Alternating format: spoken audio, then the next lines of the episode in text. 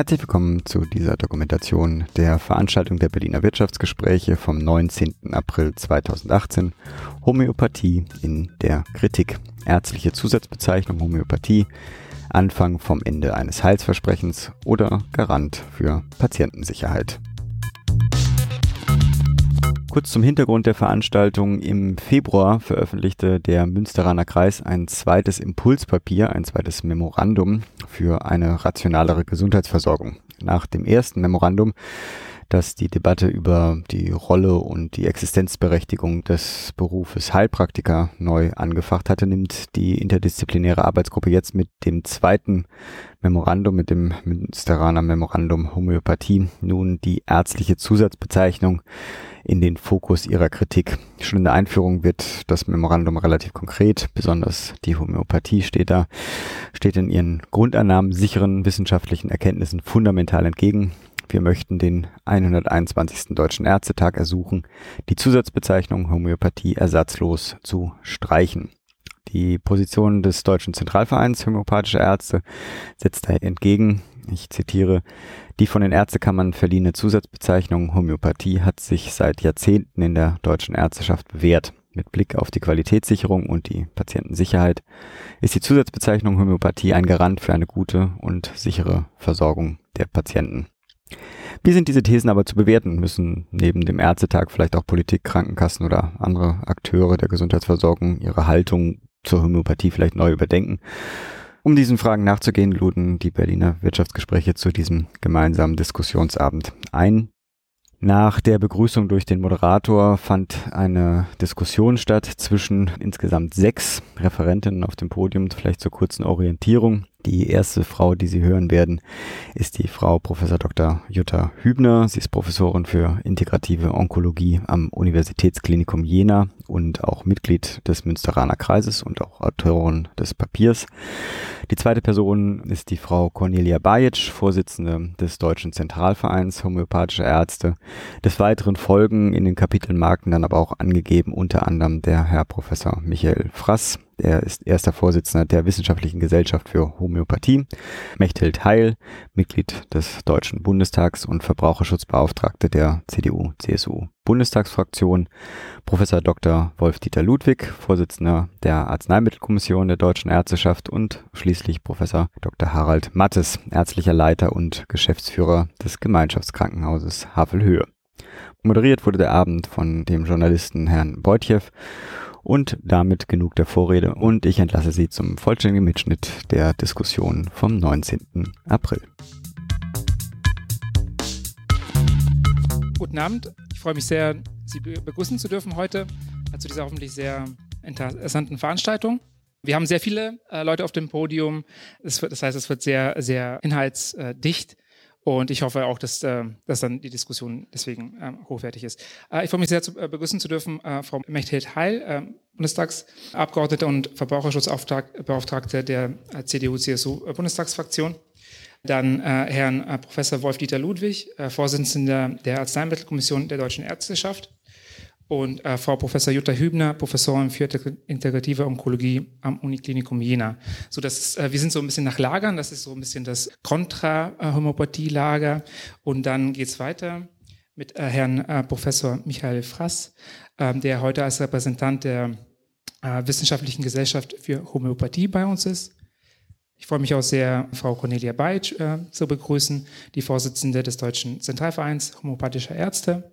Und als drittes äh, Herrn äh, Professor Harald Mattes, ärztlicher Leiter des Gemeinschaftskrankenhauses Havelhöhe. Wir haben uns jetzt überlegt, weil wir so viele Leute sind, dass es nicht sozusagen sechs Eingangsstatements geben wird, sondern zwei, jeweils eins, und dass wir dann in die Diskussion gehen werden. Und am Ende werden wir auch die Diskussion auf, aufbrechen und äh, Publikumsfragen nehmen.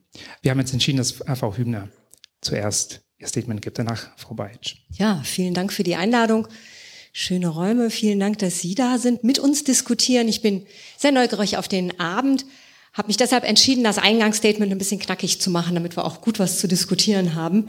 Fangen wir mal an mit der Frage Homöopathie. Ist sie überhaupt wissenschaftlich, naturwissenschaftlich erklärbar? Klares Nein. Es gibt keine naturwissenschaftlichen Daten, Erkenntnisse, Theorien, die in irgendeiner Weise erklären würden, wie dieses System funktionieren soll.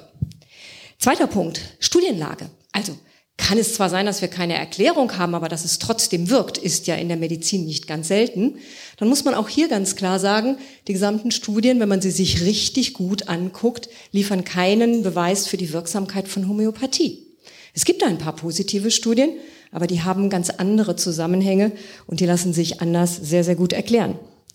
Nun könnte man fragen, brauchen wir denn dann weitere Forschung? Wer von Ihnen ein bisschen in der Forschung oder in Originalliteratur liest, sieht dann immer unten drunter bei einer negativen Studie, weitere Forschung ist notwendig.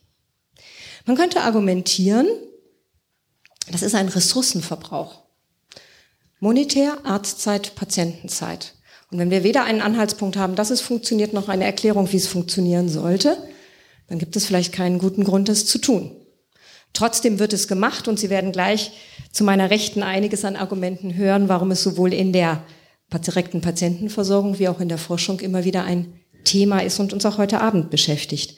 Insofern könnte man ja erstmal die Frage stellen, was ist eigentlich Homöopathie? Und Sie werden gleich im Laufe der Diskussion merken, dass das ein ausgesprochen heterogenes Konglomerat von in sich nicht konsistenten Theorien und Hypothesen ist.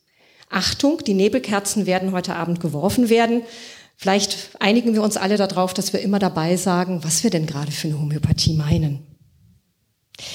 Wäre eine Möglichkeit, erstmal ein bisschen Klarheit zu schaffen. Die Frage ist, was ist es denn nun eigentlich wirklich? Und aus meiner Wahrnehmung und damit ich Ihnen da gleich ein bisschen ähm, eine Munition wegnehme, ich habe eine Homöopathie-Ausbildung. Also, was ist denn das, was da wirkt oder was passiert? Das ist ein Arzt, der sehr intensiv zuhört, ein Patient, der alles erzählen darf, was aus seiner Perspektive wichtig ist, der darin wahrgenommen wird, und dann wird ein Mittel ausgesucht. Das gibt es dann in unterschiedlichen Varianten. Die Frage ist, ist es der Arzt oder das Mittel, was wirksam ist oder beides zusammen? Schauen wir uns erstmal das Mittel an. Das Mittel, zumindest in der klassischen Homöopathie, hochgradig verdünnt. Die Homöopathie nennt es potenziert, weil dadurch irgendwie die Wirksamkeit stärker werden soll. Und ich habe mich so gefragt, wie viele Homöopathika gibt es eigentlich so in der Natur? Wenn wir jetzt mal an der Spree entlang spazieren gehen, ich bin hier gerade mit dem Rad entlang gekommen, da müsste ein reichliches Konglomerat von Homöopathika. Und zwar nicht nur Globuli gelöst, sondern auch anderen verdünnten Substanzen drin sein. Da wird die Homöopathie sagen, ja, aber wir rhythmisieren das noch und äh, verschütteln und ähnliches machen wir da so damit. Und dann ist es ja doch was anderes als das, was in der Natur ist. Haben Sie mal überlegt, wie viele rhythmische Prozesse in der, Literat äh, in der Natur ständig am Gange sind? Da müssen eigentlich permanent welche entstehen. Und dann kommt so was Spannendes, da kriegen die Patienten Globuli. Eine genaue Anzahl von Globuli. Ich würde sehr dafür plädieren, bei der Verdünnungsstufe, dass wir dem Patienten ein einzelnes Globulum geben dürfen. Und Sie werden mir verzeihen, wenn ich heute Abend nur noch von Globulum, Globulum rede. Sie werden sagen, es gibt eine Arzneimittelprüfung und seitdem wissen wir ja, was irgendwie was macht und so weiter. Sie wissen aus Ihren eigenen Studien, soweit es publiziert ist, dass die Symptome, die auftreten, nicht anders als die von Placebo-Präparaten sind. Sie machen aber nur wenige Prüfungen, sodass wir da nicht so richtig statistisch hinterherkommen. Ehrlicherweise Vielleicht ist es so, dass bei den ganzen komischen Homöopathika, die ständig in unserer Umwelt sind, wir gerade alle an einer großen Arzneimittelprüfung beteiligt sind. Also falls es einem heute unwohl wird oder er irgendwelche Symptome hat, bitte aufzeichnen. Es könnte Erkenntnisgewinn geben. Die Kollegen werden sich freuen, wenn sie das dann schriftlich abliefern. Daraus machen wir dann Therapieempfehlungen. Vielleicht ist es ja so, dass alle Krankheiten nur entstehen, weil wir ständig Arzneimittelprüfungen machen. Das würde dann übrigens erklären, warum es mit Homöopathika wieder weggeht und die Theorie wäre in sich wenigstens konsistent. Aber in einer normalen Welt ist sie nicht konsistent. Was da funktioniert, sind super gute Ärzte. Glückwunsch an alle im Raume, die Homöopathen sind. Sie sind sicherlich extrem gut am Patienten. Ich habe gestern im Qualitätszirkel Schmerztherapie ausführlich darüber diskutiert. Da waren mehrere dabei, die die Anwendung von Placebo gut finden. Placebos nehmen dem Patienten die Freiheitsrechte. Placebos nehmen ihm die Wahl, wenn wir ihn nicht darüber aufklären. Wenn wir ihn darüber aufklären, aber empathisch sind, dann ist der Placebo-Effekt trotzdem noch da. Ethisch könnte man darüber diskutieren, dass ein Placebo ein No-Go ist und wenn, dann brauchen wir kein Globulim, sondern vielleicht ein anderes Placebo. Was wir machen, ist, dass wir Patienten daran gewöhnen, dass man immer, wenn man Befindlichkeitsstörung hat, irgendetwas einwirft, schon Kinder. Und damit kommen wir dazu, dass wir eigentlich dem Patienten die Chance nehmen, Selbstwirksamkeit zu spüren. Manches wird besser, wenn wir uns gut und gesund verhalten. Und das ist das erhebliche Schadenspotenzial und aus ethischen Gründen deshalb aus meiner Sicht ein absolutes No-Go für die Homöopathie. Man könnte sagen, manchmal muss ich das zwei Übel abwägen. Dann vielleicht doch lieber das Placebo. Ich glaube nicht. Ich glaube, wenn wir den Mut haben, einfach als Ärzte unseren Patienten zuzuhören und ihnen den Mut zu machen, mit einer Krankheit gut fertig zu werden, dann brauche ich kein Globulum. Vielen Dank.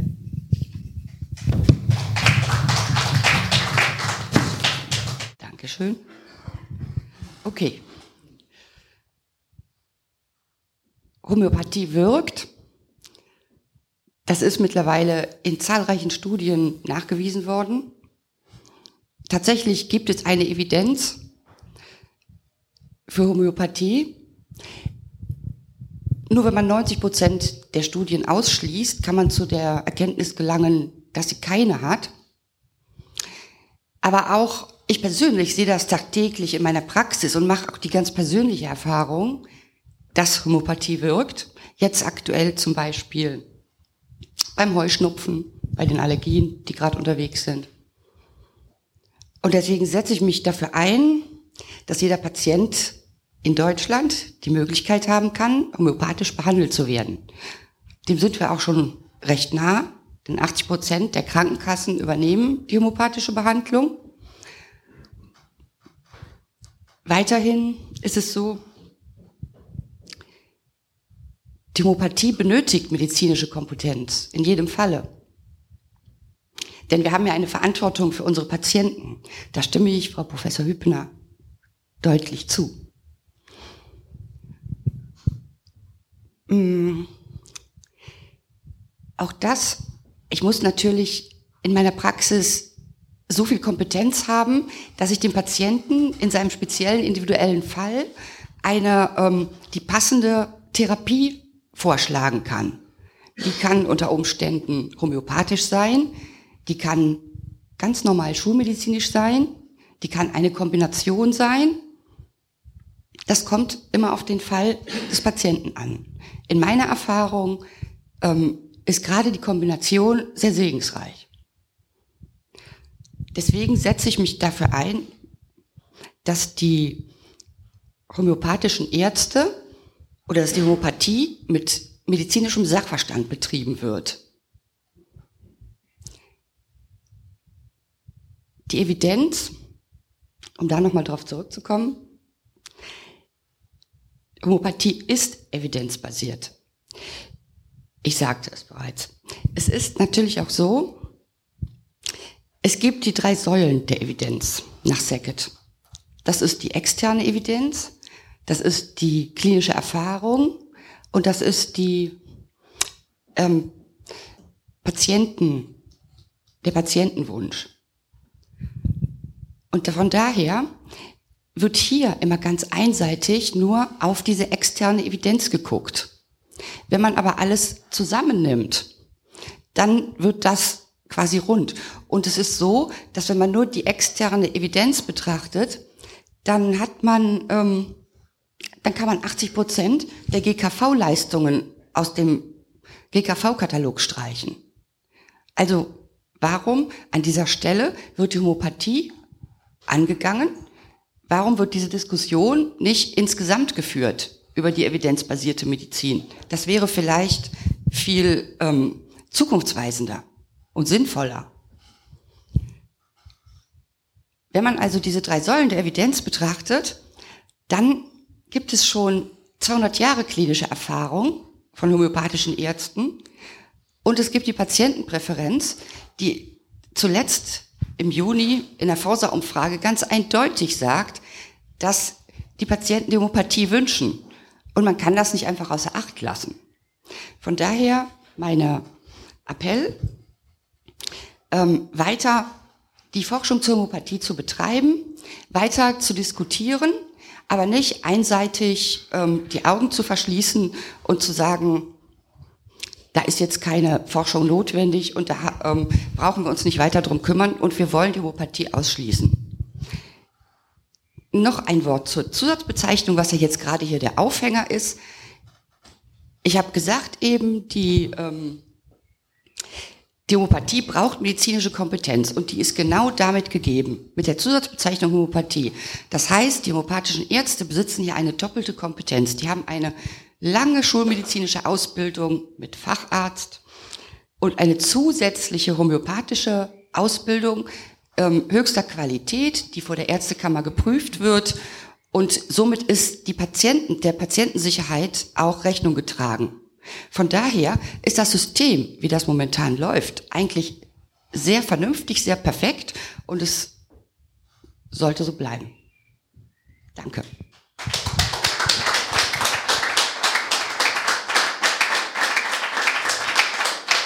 Vielen Dank äh, an, an, beide Diskutantinnen für diese sehr inspirierenden äh, Eingangsstatements. Wir sind schon sozusagen mittendrin. Das Wort Evidenz ist sehr, sehr oft gefallen. In beiden Statements, da würde ich jetzt tatsächlich äh, die äh, Kontra-Homöopathie-Seite äh, bitten, entweder Herrn Ludwig oder Frau Hübner. Ich habe gesehen, dass Sie sehr, sehr viel mitgeschrieben haben, doch nochmal zu reagieren auf zum Beispiel die Aussage, dass nur wenn man 90 Prozent der Studien weglässt, Homöopathie sich als unwirksam erweist und was denn überhaupt Evidenz ist, die, diese drei Säulen der Evidenz. Ja, ich habe mitgeschrieben, weil ich natürlich gerne darauf reagiere.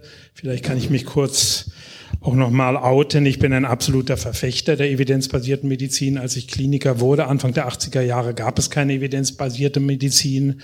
Und unsere Entscheidungsprozesse damals basierten mehr oder weniger auf grottenschlechten Studien. Sie wissen alle, Anfang der 90er Jahre ist die evidenzbasierte Medizin eingeführt worden. Und David Sackett hat sie nicht auf drei Säulen basiert, sondern auf zwei. Das ist einmal die klinische Studie in der möglichst als randomisierte, kontrollierte Studie, um belastbare, wissenschaftlich fundierte Belege für die Wirksamkeit und Sicherheit eines Arzneimittels oder eines Medizinprodukts oder einer Intervention zu finden. Und zum Zweiten die Erfahrung des individuellen Arztes. Das wird leider häufig vergessen von Verfechtern der evidenzbasierten Medizin.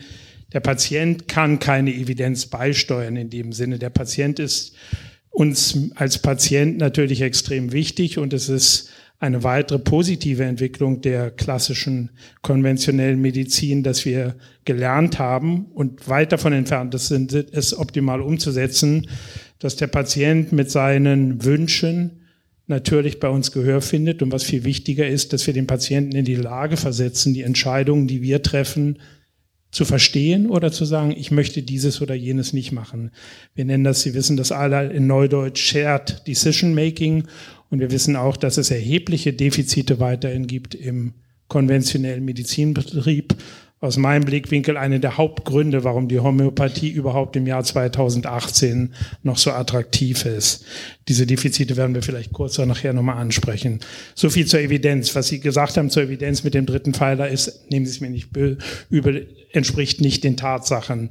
Noch weniger entspricht den Tatsachen und damit habe ich mich natürlich auch im Vorfeld dieses Gesprächs oder dieser Diskussion nochmal beschäftigt. Ihre Aussage, die Evidenz liegt vor eine der letzten großen Meta-Analysen, ich kann Ihnen auch sagen, auf wie viel Daten diese Meta-Analyse basiert, ist von einer australischen Organisation im Jahr 2015 publiziert worden.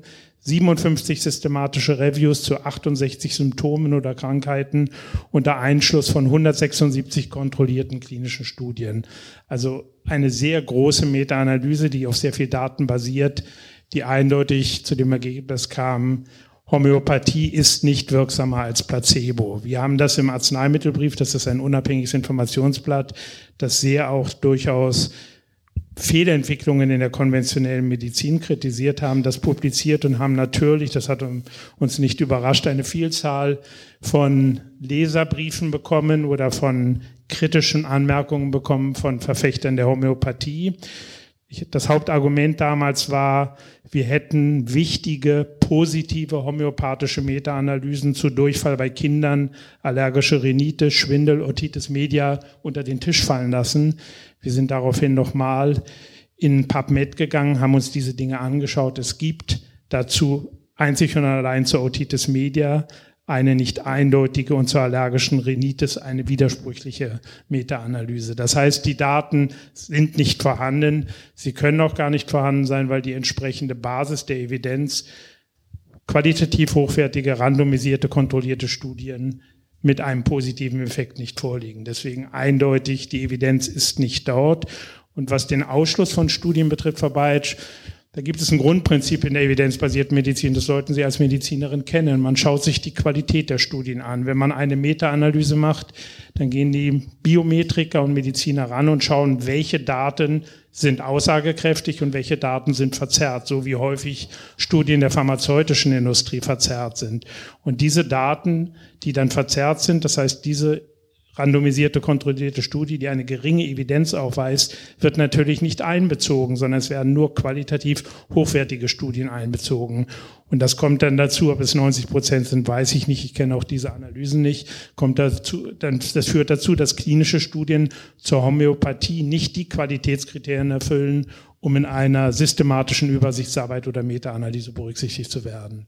Das heißt, weder liegt die Evidenz vor, noch ist der Patient in dem Sinne ein Pfeiler der evidenzbasierten Medizin. Er ist ein wichtiger Partner, dem wir viel mehr Zeit widmen sollten, auch im Rahmen der konventionellen Medizin. Und die Evidenz aus randomisierten, kontrollierten Studien fehlt fast vollständig.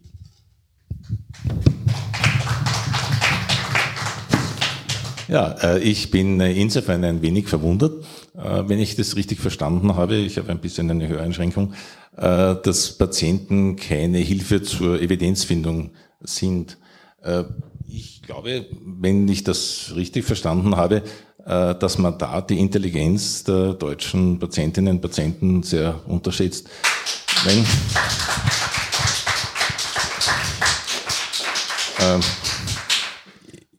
ich kann es an einem einfachen Beispiel an mir selbst festhalten. Wenn ich Zahnschmerzen habe, dann gehe ich zu meinem Freund, äh, der Zahnarzt ist, er behandelt mich. Wenn ich nachher keine Beschwerden mehr habe, sage ich, du hast das gut gemacht. Wenn nicht, dann komme ich am nächsten Tag wieder und sage, du hast da irgendetwas noch nicht richtig gebohrt. Ich persönlich brauche niemanden, der mir sagt, ich habe Schmerzen. Ich brauche auch niemanden, der mir sagt, ich habe keine Schmerzen. Das, was natürlich äh, sicherlich angreifbar ist, das ist selbstverständlich. Wenn jemand grippale Symptome hat, dann dauert es von selbst vielleicht eine Woche und mit Homöopathie dauert es vielleicht sieben Tage. Das stimmt aber nicht. Ich äh, bin erst seit kurzem mit einer Frau verheiratet, die mit Homöopathie exakt nichts zu tun hatte bis dato. Sie hat einen Betrieb mit rund 15, 20 Mitarbeiterinnen, die, wenn sie grippale Symptome hatten, früher nach Hause gegangen sind. Seitdem sie mich kennt, fragt sie mich, was kann man in diesen Situationen tun? Ich gehe zu diesen Mitarbeiterinnen, bespreche mit ihnen an diesem Thema und die Damen arbeiten nach zwei Stunden wieder weiter. Nun könnte man natürlich sagen, okay, meine Suggestivkraft und Placebokraft ist unermesslich. Aus irgendeinem Grund wundert mich das, dass es in vielen Bereichen, wo ich es gerne hätte, gar nicht funktioniert. Ja. Aus diesem Grund habe ich ja immer schon versucht, auch Homöopathie unter Umständen zu betreiben, wo eine direkte Suggestiv- oder Placebo-Wirkung so gut wie ausgeschlossen ist. Hundertprozentig ist es im ganzen Leben nicht. Und ich habe als internistischer Intensivmediziner äh, auch an Studien teilgenommen, an Doppelblindenstudien, wo man eben in Wirklichkeit sehr schnell sagen konnte, ob der Patient jetzt eigentlich das Verum oder Placebo bekommen hat. Äh, es ist einfach auch da nicht immer ganz, ganz einfach, hier eine Verblindung durchzuführen. Und im Bereich der Onkologie gibt es nicht wenige Studien, die offen geführt werden müssen aus verschiedenen Gründen, die natürlich also nicht verblindet erfolgen. Und damit sind wir eigentlich wieder beim wichtigen Punkt. Also erstens einmal meine ich, die Mündigkeit des Patienten ist für mich die Nummer eins. Das, was Patienten wünschen, ist ganz im Vordergrund. Das Gespräch, und ich lade Sie mal herzlich ein, mir eine Ambulanz in Wien anzuschauen. Das ist überhaupt nicht gemütlich. Da sind Leute im Zimmer, das Zimmer ist nicht wirklich aufgeräumt und von Gemütlichkeit ist weit und breit nichts zu spüren. Zwischendurch leitet das Telefon und so weiter und so fort. Äh, aber auch dort funktioniert's. Und das ist das, was Patienten sehr wohl hier beurteilen können. Ähm, ich danke Ihnen. Okay, hier waren ganz viele Aufrufe. Genau, ich würde so zuerst bitten, weil das, weil das irgendwie ein Kern für diese Diskussion ist, das nochmal ganz basal zu erklären, vielleicht, also weil das irgendwie so ein Kernpunkt der evidenzbasierten Medizin ist, so wie ich das verstehe. Ihnen wurde vorgeworfen, dass Sie Patienten für dumm verkaufen, wenn Sie sozusagen selber nicht wissen, ob Ihnen was geholfen hat oder etwas geholfen hat. mögen Sie nochmal erklären, warum sozusagen Studien notwendig sind und nicht die Erfahrung des Einzelnen ausreicht, um hier eine Kausalität in der Wirksamkeit äh, ähm, also ich würde ganz gerne, weil das ja direkt sich auf das bezog, was ich gesagt habe, vielleicht liegt es dann wirklich am schwierigen Hören. Ich habe in keiner Weise gesagt, dass Patienten ihre Symptome, das, was sie empfinden unter einer, unter einer Behandlung unwichtig ist. Im Gegenteil, ich bin genauso wie Frau Professor Hübner ein absoluter Verfechter, dass in den klinischen Studien seit zehn Jahren sogenannte Patient-Reported Outcomes eine zunehmende Rolle spielen. Ich halte es für extrem wichtig, und wenn Sie wüssten, was ich im, ansonsten so schreibe und sage, hätten Sie das nicht so formuliert.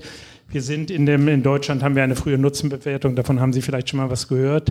Und bei dieser frühen Nutzenbewertung geht es darum, dass bei zum Beispiel onkologischen Studien, die ich nun besonders gut kenne, na, häufig uns minimale Vorteile der klassischen Medizin, Chemotherapie demonstriert werden, ohne dass uns gezeigt wird, dass die Patienten hinsichtlich ihrer Symptome, hinsichtlich ihrer Lebensqualität von dieser Therapie profitieren. Ich bin ein absoluter Verfechter, dass man in diesen Situationen sagt, der Nutzen ist nicht belegt, diese minimale Verlängerung des Überlebens ohne mir zu zeigen, dass der Patient weniger Schmerzen hat, dass es ihm besser geht, ist für mich als Arzt vollkommen irrelevant. Von daher ist Ihre Aussage einfach falsch. Ich muss es ganz deutlich sagen. Das, was Sie als Evidenz bezeichnen, ist der individuelle Kontakt mit dem Patienten. Ein, zwei, drei Patienten, ob ein Medikament oder eine homöopathische Maßnahme hilft. Das hat nichts mit evidenzbasierter Medizin zu tun. Evidenzbasierte Medizin braucht ja, es müssen nicht doppelblinde Studien sein, aber braucht randomisierte, kontrollierte Studien, damit man in beiden Gruppen, in einer Gruppe meinetwegen, die zusätzliche Homöopathie bekommt, in einer Gruppe, die eine klassische medizinische Behandlung bekommt, Verzerrungen ausschließen kann. Durch unterschiedliche Merkmale der Patienten, durch unterschiedliches Alter etc. etc. Es gibt 10, 20 Verzerrungsmöglichkeiten und wenn aus diesen Studien der Beleg kommt, eine Maßnahme ist besser als die andere, dann ist das ein Ergebnis der evidenzbasierten Medizin. Aber nicht, wenn ich drei Patienten in meiner Praxis sehe und ich habe schon wiederholt ja solche Diskussionen auch im Fernsehen dann verfolgt, unter anderem auch ihr, Ihre Diskussion neulich im österreichischen Fernsehen. Da werden Fälle referiert, Fälle, einzelne Schicksale. Das ist keine evidenzbasierte Medizin, sondern das sind Eindrücke, die man durch vernünftige Studien entweder bestätigen muss oder widerlegen muss. Und diese Studien gibt es nicht. Ich würde gern mal von einem ganz anderen Ende ankommen. Ich bin ja, wie man eben schon festgestellt hat, äh, die einzige Nicht-Medizinerin hier und die einzige Politikerin. Ich bin Ingenieurin, sehe das äh, für mich persönlich äh, komplett nüchtern und wundere mich, dass es Menschen gibt, die sagen, da ist eine Evidenz. Aber das will ich mit Ihnen gar nicht diskutieren. Mich hat ein bisschen verwundert, dass Sie jetzt im Publikum so frenetisch geklatscht haben, als man hier gesagt hat, man würde die Intelligenz der Patienten unterschätzen. Das ist jetzt ein Urthema im Verbraucherschutz, Mündigkeit. Und das erwarte ich eigentlich von jedem, jedem Homöopathen, dass er den Patienten ernst nimmt und wie in jeden anderen Fällen auch einfach auf die Verpackung draufschreibt, was drin ist. Schreiben Sie doch einfach auf das Globuli drauf, was drin ist. Warum tun Sie das nicht? Wenn Sie dran glauben an die Kraft des Ursprungsstoff, schreiben Sie doch drauf. In Deutsch der Ursprungsstoff ist Berliner Mauer oder Fußboden oder Rinderhaut oder was auch immer. Schreiben Sie es doch einfach hin. Und schreiben Sie dann auch, das Globuli enthält so und so viel Gramm, was weiß ich, Zucker, Milchzucker, wie auf jeder anderen Verpackung auch. Ich komme aus dem Verbraucherschutz. Wir machen das überall in der Lebensmittel, wir machen es bei Finanzprodukten, wir sagen es überall. Sie können kein Auto kaufen, ohne dass Sie nicht genau darüber informiert werden, was drin ist. Bei Lebensmitteln sogar ja so weit, dass sie wissen wollen, was ist das für ein Huniwesen, wie äh, ist der, der Bauer krank gewesen, das soll alles auf der Verpackung stehen. Und Sie sagen, brauchen wir alles nicht, wollen wir nicht, machen wir nicht wir vertrauen der Intelligenz der Patienten. Da habe ich überhaupt kein Verständnis. Und als ich das Thema einmal öffentlich gemacht habe, waren alle Homöopathen hinter mir und habe ich gedacht, was haben die eigentlich zu verlieren? Und dann war mir klar, sie haben zu verlieren, es ist ein Riesenmarkt. Es ist einfach ein Riesengeschäft. Es ist riesen viel Geld drin. So, und da sage ich jetzt nochmal als Politikerin, es macht mir überhaupt nichts, wenn Leute sagen, ich glaube daran, ich nehme das. Sollen die Leute tun aber eben nicht mit Mitteln, mit Geldern von anderen. Also ich kann nicht verstehen, dass die Krankenkassen das erlauben, dass das eine Krankenkassenleistung ist. So, und das hat mit Evidenz, ehrlich gesagt, erstmal gar nichts zu tun. Also aufgrund der Pointiertheit möchte ich zuerst von hinten nach vorne gehen. Das heißt, ich bin sehr erstaunt, dass eine Verbraucherschützerin nicht lesen kann, was auf einem Homöopathikum steht. Wenn da steht Agentum D50. Ich habe große Latino. Dann müssten Sie verstehen, und wenn Sie jetzt noch Mathematik auch noch hatten, dann werden Sie mit einer das nächste Mal Ihr 10 Finanzprodukt auf Latein. 1 Viel Spaß geteilt durch 10 hoch 50, dann wissen Sie, da ist nichts drin. Und da hat auch kein ähm, Homöopath irgendeine Schwierigkeit zu sagen, da ist kein Molekül mehr drin. Das ist nicht unser Problem. Es steht drauf, was drin ist. Und das wissen auch die Patienten. Wenn sie sie fragen, dann weiß jeder Patient auch, dass wenn es über D24 geht, da ist ja nichts drin. Das sagen ja auch die Kritiker. Und jetzt müssen wir erstmal gucken, was evidenzbasiert ist, um zu gucken, ob wir wirklich die Patienten betrügen, wie Sie ja sagen. Das muss ich sagen, das ist jetzt die Patienten für dümmer verkaufen, als sie sind, weil fragen Sie, was in einer C100 ist, da weiß jeder Patient, da ist kein Molekül mehr drin. Und es steht aber auch drauf. Deshalb ist Ihr Argument, sage ich mal, hanebüchend oder ist nicht nachvollziehbar, wenn man eine sachliche Diskussion führen möchte. Nun, ja, das ist ja genau geschrieben worden, dass was die Ausgangssubstanz ist und dass auch nichts mehr drin ist. Und jeder weiß, dass bei einer C100 kein Molekül mehr drin sein kann. Und ich habe viele, im Gegensatz, glaube ich, zu Ihnen, Umfragen gemacht, zum Beispiel in Patientenorganisationen, weil ich mich ja auch wunde, warum die Homöopathie von allen integrativen Medizinmaßnahmen immer ganz oben ist.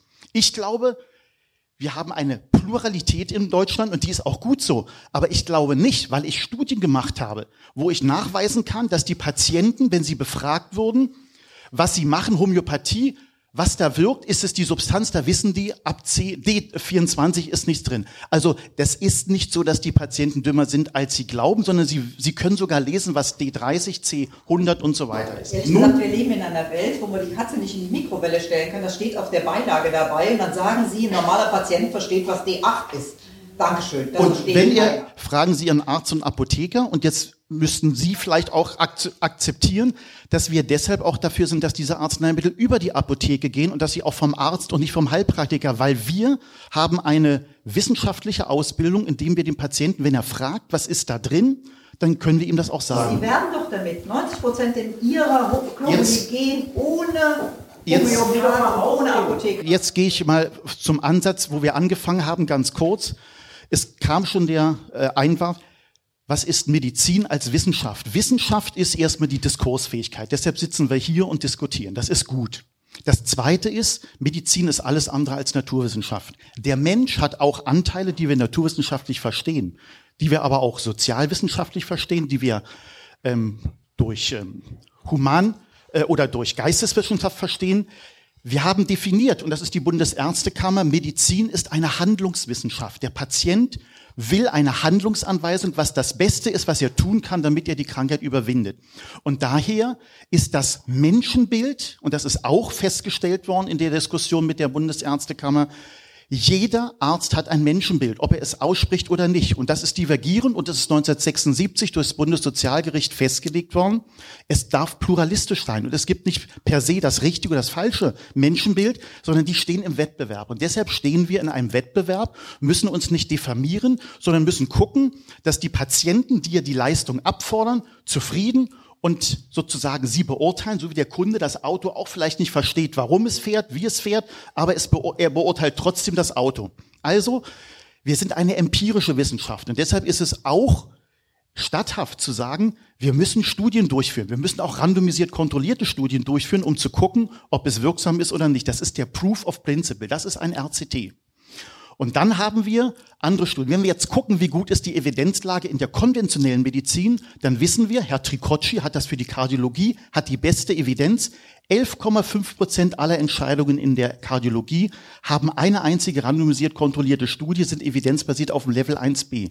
Die Onkologie hat nach Punacher, der das analysiert hat, 6 Prozent.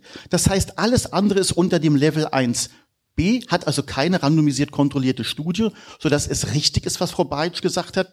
Über 90 Prozent der Handlungsanweisungen, die wir in der Medizin machen, sind nicht durch einen RCT abgesichert.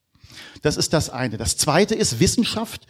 Die Fragestellung, die ich habe, bedingt sozusagen das Studiendesign. Und der RCT ist der Proof of Principle. Und wir wissen, dass wenn ich zum Beispiel ein Blutdruckmittel prüfe und ich möchte es zulassen, dann werden nur Patienten dort in die Studie genommen, die nur einen Hochdruck haben, die aber kein Diabetes, keine schweren anderen Krankheiten haben, so dass wir dort einen sogenannten ähm, Selektionsbias haben. Und deshalb müssen wir neben den RCT auch Versorgungsforschung machen, müssen auch gucken, wie wirksam ist es in der Anwendung, in der großen Kohorte, wenn es angewendet wird, sodass ich auch ein Freund, und da glaube ich, bin ich mit Wolf-Dieter Ludwig einer Meinung, evidenzbasierte Medizin muss die verschiedenen Studientypen haben und wir brauchen Studien, um zu gucken, ob etwas wirkt. Und jetzt nur ein Beispiel. Als letztes nur, wenn wir gucken, wie, wie bewertet wird. Meta-Analysen, Sie haben die äh, australische oder du hast die australische Studie gemacht. Ich nehme jetzt mal ein Beispiel aus der letzten Zeit. Im, Deutsch, ja, im deutschen Ärzteblatt wurde ja viel diskutiert über eine onkologische Studie Mistel. Wurde verrissen, hätte methodische Mängel, kann nicht sein, hatte sehr gute Ergebnisse beim Pankreaskarzinom. Jetzt haben Onkologen das bewertet, haben gesagt, kann nicht sein und so weiter. Mängel. Jetzt kommen Methodologen und die haben aus den letzten zehn Jahren die Zulassungsstudien, die RCTs nach den Konsortkriterien bewertet, 284 Studien. Und da kam nun leider raus, dass diese Studie, die vorher verrissen wurde von den Methodologen, gehörte zu den drei besten der letzten zehn Jahre. Alles was dort sozusagen die Konsortkriterien vorschreiben, wurde eingehalten. Und daher merkt man natürlich, natürlich haben wir alle einen Blickwinkel auf die Wirklichkeit. Die Bank die mein Haus zu bewerten hat, bewertet das anders, als ich stolz bin auf mein Haus oder als der Käufer, der es bezahlen will. Wir haben alle eine subjektive Sicht und daher ist das, was eben auch gerade in der australischen Studie durchgeführt wurde, die Selektion von Studien, wo nicht offengelegt wurde, welche Studie reingenommen wurde oder nicht, wo Konsortkriterien angewendet wurden. Genau, aber die Konsortkriterien wurden nicht eingehalten, kann man sagen. Daher ist Daher ist es schon so, dass entsprechend wir eine Studienlage haben, die sicher nicht für alle Indikationen ausreichend ist, die aber so ist, dass sie mindestens auf bestimmten Feldern eine Wirksamkeit hat, wie sie sonst auch für andere Therapiemaßnahmen, die wir in der GKV haben, eben ähm, für die Homöopathie haben.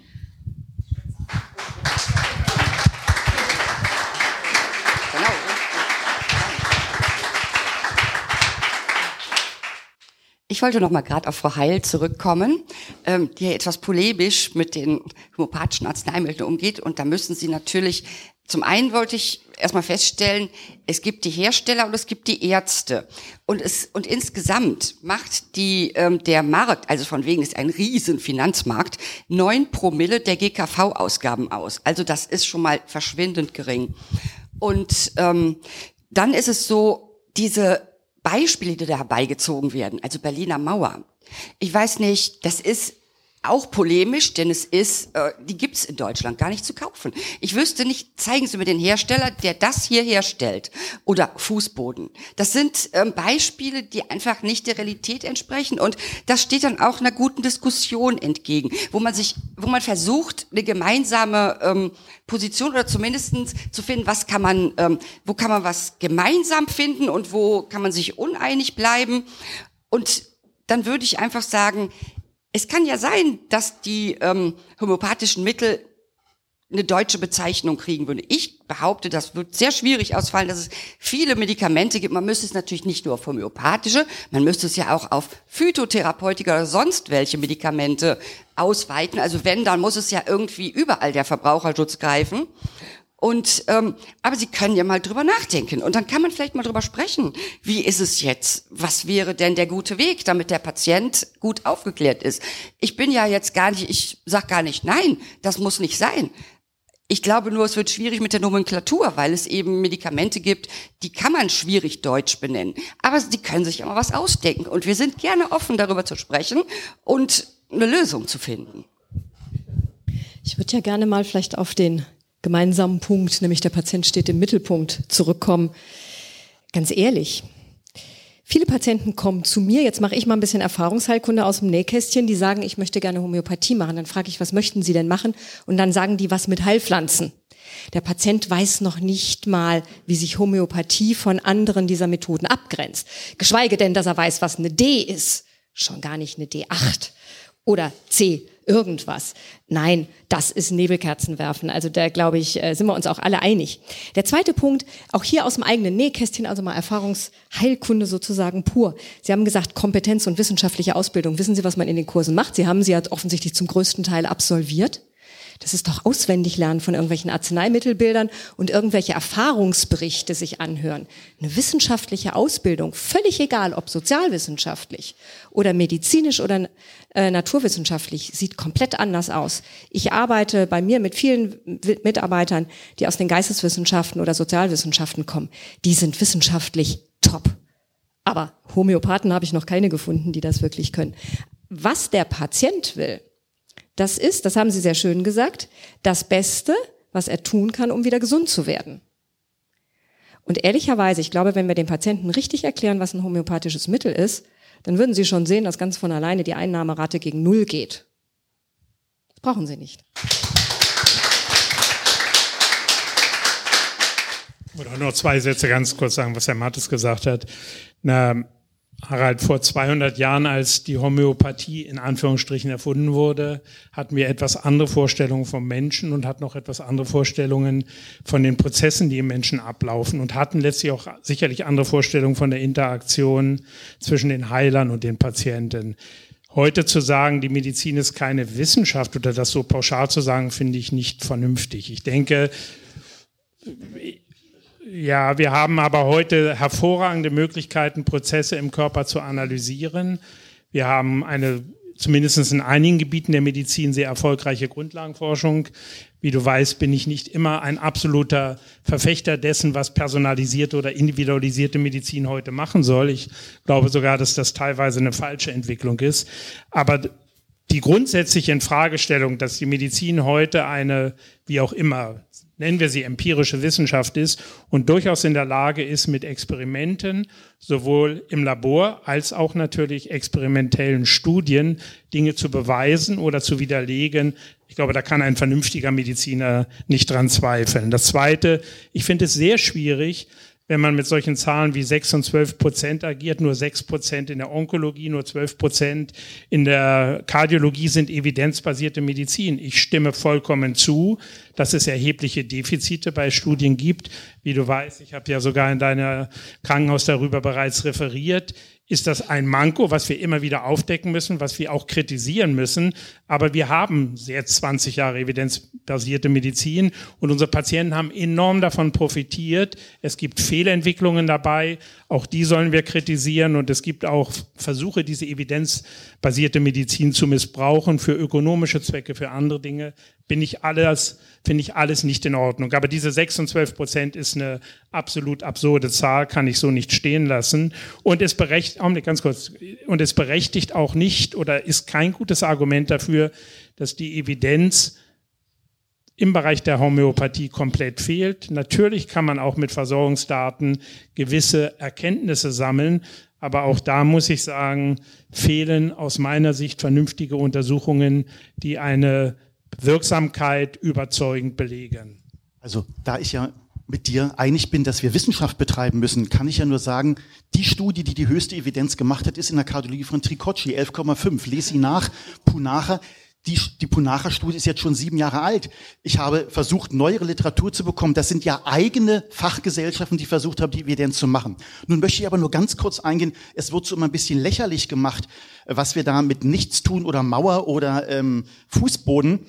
Da möchte ich nur sagen, von Weizsäcker hat das ganz einfach gesagt, die Ärzte müssen lernen, nachdem die Physik vor 100 Jahren gelernt hat, Information und Materie gehen nicht zusammen und die Quantenmechanik heute, die allgemeine, wichtiger ist als die Newtonsche Physik von vor 300 Jahren, da kann ich nur sagen, es geht um Informationsübertragung. Und da ist natürlich, das war ja zu Recht von Frau Professor Hübner gesagt worden, wir müssen natürlich gucken, wir sind ein Konglomerat an Informationsübertragung, wenn wir in die Beziehung zum Patienten gehen, wenn wir einen weißen Kittel anhaben, wie wir die Beziehung gestalten. Dazu gehört auch das Medikament. Und deshalb ist es natürlich schwierig, was da eigentlich wirkt. Und deshalb bin ich auch ein Verfechter davon, dass wir sehr, sehr genaue Studien machen, um zu gucken. Nur dieses lächerliche Argument Mauer D20, hahaha, das ist so dumm, wie im von Weizsäcker zu den Ärzten sagt, ihr seid 100 Jahre hinter der Physik hinterher, ihr habt noch ein Lego Modell eurer Welt, legt das mal bitte ab und lernt sozusagen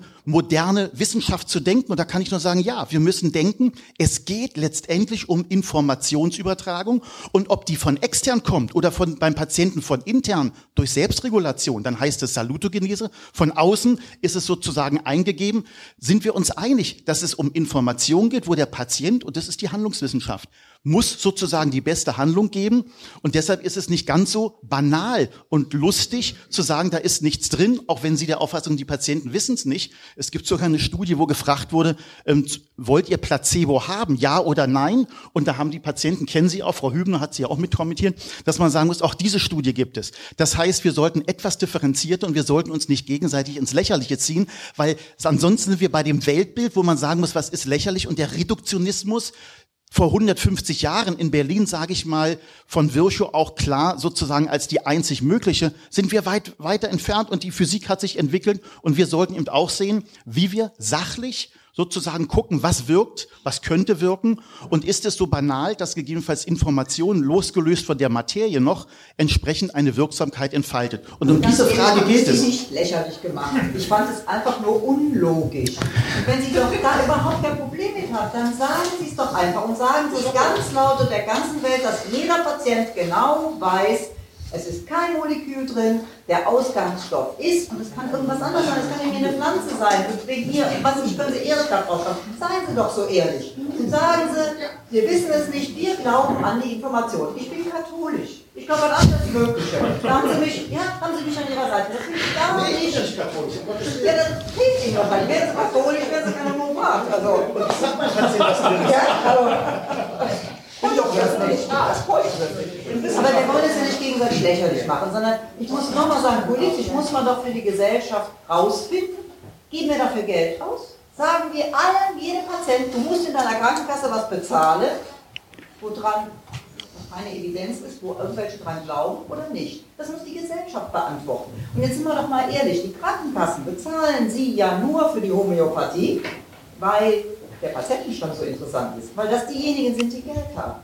So, und das sagen uns ja auch die Krankenkassen. Die glauben ja nicht an die Homöopathie, sondern die glauben da an das Geschäft. Und sie können ja nicht so blind sein, dass sie das nicht sehen. Und ich bin Politiker und damit irgendwie auch für die Gesellschaft verantwortlich. Okay, äh, ich, ich würde das gerne hier abbrechen. Leider haben wir auch keinen Quantenmechaniker im Raum, der das äh, einordnen kann mit Informationsübertragung Frau Beitsch. Dankeschön. Ähm, und zwar möchte ich doch nochmal auf diese ständig abgesprochene Evidenz zu sprechen kommen. Und da möchte ich einfach die Schweiz mal als Beispiel nehmen. Die Schweiz hat vor einem Jahr aufgrund eines Volksentscheids die Homöopathie und die Komplementärmedizin insgesamt mit in die Grundversorgung aufgenommen.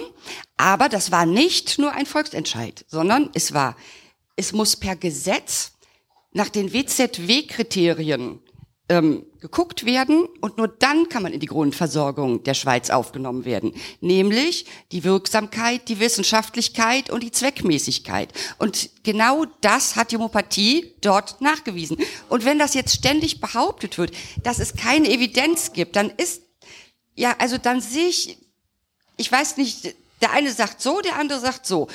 Aber das, das ist einfach keine, ähm, keine Basis für eine Diskussion, weil es stimmt einfach nicht. Es ist nicht richtig. Und wenn wir, ähm, die Evidenz ist zu diskutieren, keine Frage.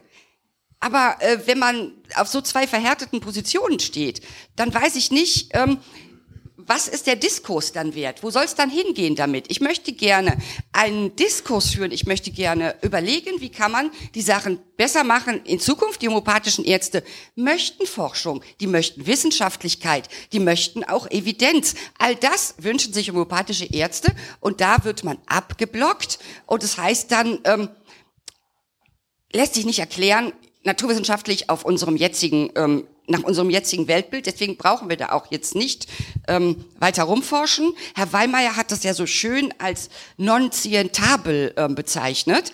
Ja, da frage ich mich, das kann, das ist doch keine wissenschaftliche Haltung. So kann man doch nicht ähm, wissenschaftlich denken.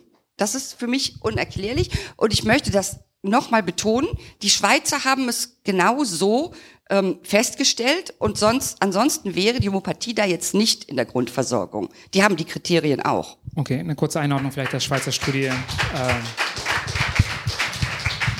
die, wie ich so verstanden habe, auch nicht direkt von der Regierung Äh, kommt. ich darf da vielleicht mal kurz was einflechten. Also ich komme aus Wien und ich esse gerne Wiener Schnitzel und ich esse gerne danach vielleicht einen guten Apfelstrudel. Äh, für mich ist es immer interessant gewesen, seit meiner Kindheit draufzukommen, warum viele Menschen nur existieren können, indem sie sagen, ich habe Recht und du hast Unrecht. Ich bin ein Hybrid. Ich bin internistischer Intensivmediziner und ich steche wirklich sehr, sehr gerne Menschen einen Katheter in den Hals hinein. Das ist wirklich eine meiner Leidenschaften. Aber gleichzeitig meine ich, macht es auch Sinn, hier äh, Homöopathie anzuwenden. Und ich begreife eigentlich bis heute nicht so ganz, warum das eine das andere ausschließen muss. Dass man vielleicht. Ich glaube, dass ein gesundes Miteinander äh, viel mehr Sinn macht, so wie es in einer guten Koalition in der Regierung sein sollte. Da geht nur was vorwärts, wenn beide miteinander arbeiten. Und ich glaube, äh, diesen Wunsch könnte man vielleicht im Sinne der Patienten hier äh, verfolgen und weniger äh, sich jetzt vergraben in Zahlenspielereien. Darüber kann man natürlich stundenlang und tagelang äh, diskutieren und das macht mir auch sehr, sehr viel Spaß und ich habe sehr, sehr viel gelernt. Ich lerne auch von Gegnern der Homöopathie wirklich viel, habe ich tatsächlich viel gelernt und wir sollten aber immer schauen, was möchten die Patienten, was ist in deren Interesse und was berichten diese Patienten. Denn in Österreich wird, es, äh, wird die Homöopathie nicht von den Krankenkassen renommiert. Und wenn Patienten immer wieder kommen, heißt es offensichtlich, dass sie einen gewissen Nutzen sie sich dafür versprechen. Und was für mich ein Beweis ist, einer derselbe Patient reagiert dreimal hintereinander nicht. Ich habe das falsche Mittel gewählt, ich habe die falsche Stärke gewählt oder ich habe auf irgendetwas nicht aufgepasst und erst beim vierten Mal plötzlich reagiert er. Und das erscheint mir schon als ein ganz, ganz äh, wesentlicher Punkt, der für mich äh, individuellen äh, Patienten Evidenz. Und wir sollten uns nicht nur auf die Zahlen beschränken, denn eines kann ich Ihnen auch hundertprozentig sicher sagen. Würden Sie die Studien, die vor 20 Jahren gemacht worden sind, im Sinne einer Evidenz, heute wiederholen, kommen mit einer sehr hohen Wahrscheinlichkeit, Vermutung von mir, vielleicht ganz andere Daten heraus. Denn inzwischen hat sich ja die Population geändert und es haben sich sehr viele äh, Umstände oder Begleitumstände geändert. Wichtig ist aber, dass Homöopathie von Ärzten gemacht wird und es ist ganz, ganz wichtig, dass man eben zum Arzt geht, denn die Diagnostik ist unumstößlich. Ich kann Ihnen nicht in die Augen schauen und sagen, Sie haben es auf der Bauchspeicheldrüse oder sonst wo. Ich bin ein begeisterter Verfechter bei der Diagnostik. Man kann aber oft sehr, sehr viel mit Homöopathie erreichen, sei es alleine manchmal oder sei es eben begleitend. Ihr, ihr, ihr Urvater hat das aber ausgeschlossen. Wer hat das ausgeschlossen? Ihr Urvater Hahnemann hat ja gesagt, nur ja, entweder das eine oder das andere. Gut, ich wollte eigentlich, äh, ich wollte einen kurzen Beitrag zur Neuzeit machen. Herr Frasner, ich glaube, Sie gehen zunächst, hier besteht auch bei Verbeitsch ein enormes Missverständnis. Jeder Onkologe, der so wie ich 35 Jahre in der Klinik tätig war und schwerpunktmäßig mit Tumorpatienten und hämatologischen Patienten zu tun hatte, weiß, dass eine Vielzahl der Patienten in ganz unterschiedlichen Situationen Homöopathie genutzt haben. Kein Arzt, ich nehme an, auch Frau Hübner nicht, hat in dieser Situation gesagt, nein, das machst du jetzt nicht. Ich habe aber auch gleichzeitig sehr viele Patienten erlebt, die vollkommen uninformiert über die Möglichkeiten und Beschränkungen der Homöopathie zu mir gekommen sind, nachdem ihre Erkrankung fortgeschritten ist und gesagt haben, sie möchten doch eine konventionelle Therapie haben. Und ich denke, viele, vielleicht nicht die hier anwesenden Homöopathen, aber sehr viele Homöopathen vergessen, dass sie heute, wenn sie diese Maßnahmen einsetzen, die mit geringer Evidenz zumindest im Jahr 2018 na, belegt sind, dass sie verpflichtet sind, die Patienten sehr gründlich über alternative Behandlungen, über Möglichkeiten konventioneller Medizin, über die Beschränkungen oder beschränkte Wirksamkeit, zum Beispiel Homöopathie bei Krebserkrankungen zu informieren. Und ich könnte Ihnen von 25 bis 30 Patienten aus meiner eigenen Zeit berichten, die hier nicht richtig informiert werden. Ich sage ja, ich hoffe sehr, dass die betreffenden Homöopathen hier nicht im Saal sind und bin darüber sehr verärgert gewesen, weil das natürlich für die Patienten dann eine lebensgefährliche falsche Entwicklung ist. Auf der anderen Seite ist es ja so, Sie sagen, wir sollen Studien akzeptieren. Natürlich akzeptieren wir Studien, aber wir sind ja nun nicht verpflichtet, da ich zumindestens und ich nehme an, auch einige andere hier oder wenige andere, muss ich sagen, nicht davon überzeugt sind, dass Homöopathie wirksam ist, sind nicht verpflichtet, ihnen Studiendesigns und andere Dinge vorzulegen, sondern sie müssen aus ihrer Glaubensgemeinschaft, sage ich mal etwas provokativ heraus, derartige Studien entwickeln und müssen uns die Ergebnisse zeigen und müssen auch akzeptieren, dass man an diese Ergebnisse mit einer gewissen methodischen Genauigkeit rangeht und schaut, sind sie in Ordnung, ja oder nein. Und manche Studien werden hoffentlich in Ordnung sein und manche Studien werden in den Papierkorb gehören. Aber ich wehre mich ganz, äh, weil das ist so ein bisschen hier das Bild, Gutmensch, wir denken an Patienten und für uns sind die Patienten das Wichtigste und die bösen Schulmediziner ist ja ein absolut unsinniges Bild. Und ich kann sagen, aufgrund der Dankbarkeit, die ich von meinen Patienten mit der Schulmedizin bekommen habe, weiß ich, dass man, wenn man mit Patienten spricht, wenn man sie über die begrenzten Möglichkeiten am Lebensende der Schulmedizin informiert, wenn man auch rechtzeitig aufhört mit Chemotherapien, dass man damit genauso segensreich agiert wie mit irgendwelchen homöopathischen Verfahren. Ja, ähm, ich möchte gerne, also ich stimme Ihnen ja da vollkommen zu. Das ist ähm, im Grunde, wir, wir wollen kein Gut und Böse, Schwarz und Weiß, Schulmedizin, Alternativmedizin. Wir sagen ganz deutlich, Demokratie ist eine integrative Medizin. Das ist auch die Praxis. Die Patienten kommen und werden schulmedizinisch wie homöopathisch behandelt. Sie werden ähm, im guten kollegialen Austausch mit anderen Fachärzten behandelt. Das ist, glaube ich, eher eine theoretische Diskussion. Ich erlebe das persönlich in meiner Praxis überhaupt nicht so, sondern das ist ein sehr kollegialer Austausch in jeder Hinsicht. Und was ähm, jetzt die homöopathische Krebsbehandlung angeht, die ja immer wieder ähm, erscheint in den Medien, da möchte ich doch mal ganz deutlich sagen, dass wir homöopathischen Ärzte uns nicht behaupten, wir, wir behandeln Krebs alternativ. Und wir sagen auch zu keinem Patienten, du ähm, musst jetzt homöopathisch behandelt werden und lass bloß die Finger von der Schulmedizin.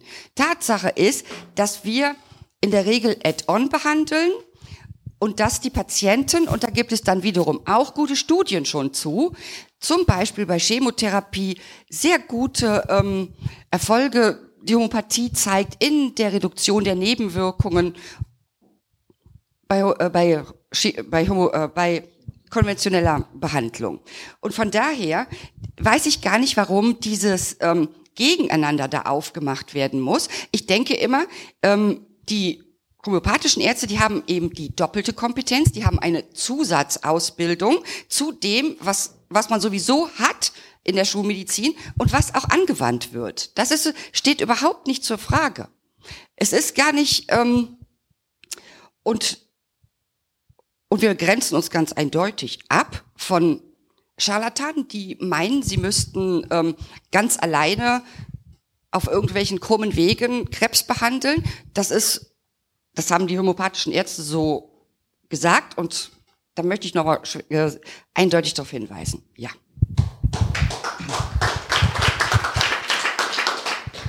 Also Wolf Dieter, du weißt, dass ich der Erste war, der in der Leitlinie 1999 bereits die Definition Alternativmedizin ist abzulehnen, weil sie die konventionelle Medizin ausschließt.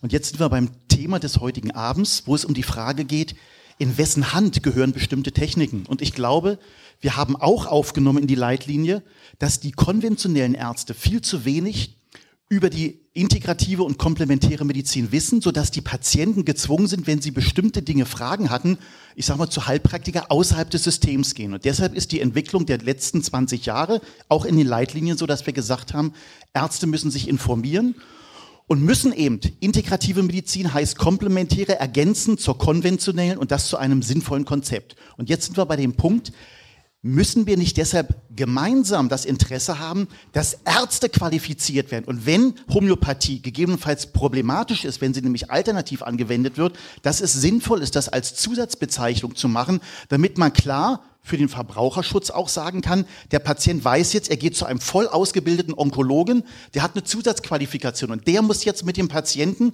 abwägen, ob es sinnvoll ist, zusätzlich zu therapieren oder nicht. Und das ist für mich der aufgeklärte Patient und das erwarte ich auch. Und ich weiß, dass es schwarze Schafe in der einen wie in der anderen Richtung gibt. Wir wissen aus großen Studien, Chemotherapien in den letzten vier Wochen ist Leben verkürzen. 70 Prozent der Patienten mit Bronchialkarzinom kriegen das noch. Wir wissen um viele Übel. Ja, wir müssen besser werden, aber auf beiden Seiten, die konventionelle Medizin und auch die integrative Medizin. Und wenn wir jetzt, aber Jetzt verstehe ich nicht, warum der Münsteraner Kreis gerade die Qualitätssicherung, die wir brauchen in der Medizin, dass wir uns klar als Ärzte mit Zusatzqualifikationen abgrenzen. Und wir haben auf unserem Schild dann auch drauf, ob wir Onkologe sind, ob wir Internist sind und so weiter. Und die Zusatzbezeichnung. Dann weiß der Patient, aha, ich habe eine onkologische Erkrankung. Der ist auch fit und weiß, was ich in der Onkologie was man da machen kann und kann es zusätzlich geben. Wenn wir das ablehnen, schicken wir die Patienten in die Zweigleisigkeit. Und dann macht der Patient etwas, was sage ich mal, gegebenenfalls nicht evidenzbasiert ist und der behandelnde Arzt weiß noch nicht mal, was dort eingenommen wird. Wir haben Interaktionen, die gefährlich sind. Und deshalb kann ich nur dafür plädieren, lasst die Qualifikation der Zusatzbezeichnung bei den Ärzten, damit die Patienten wissen, an wen sie sich wenden und dass da Transparenz ist. Das wollen wir.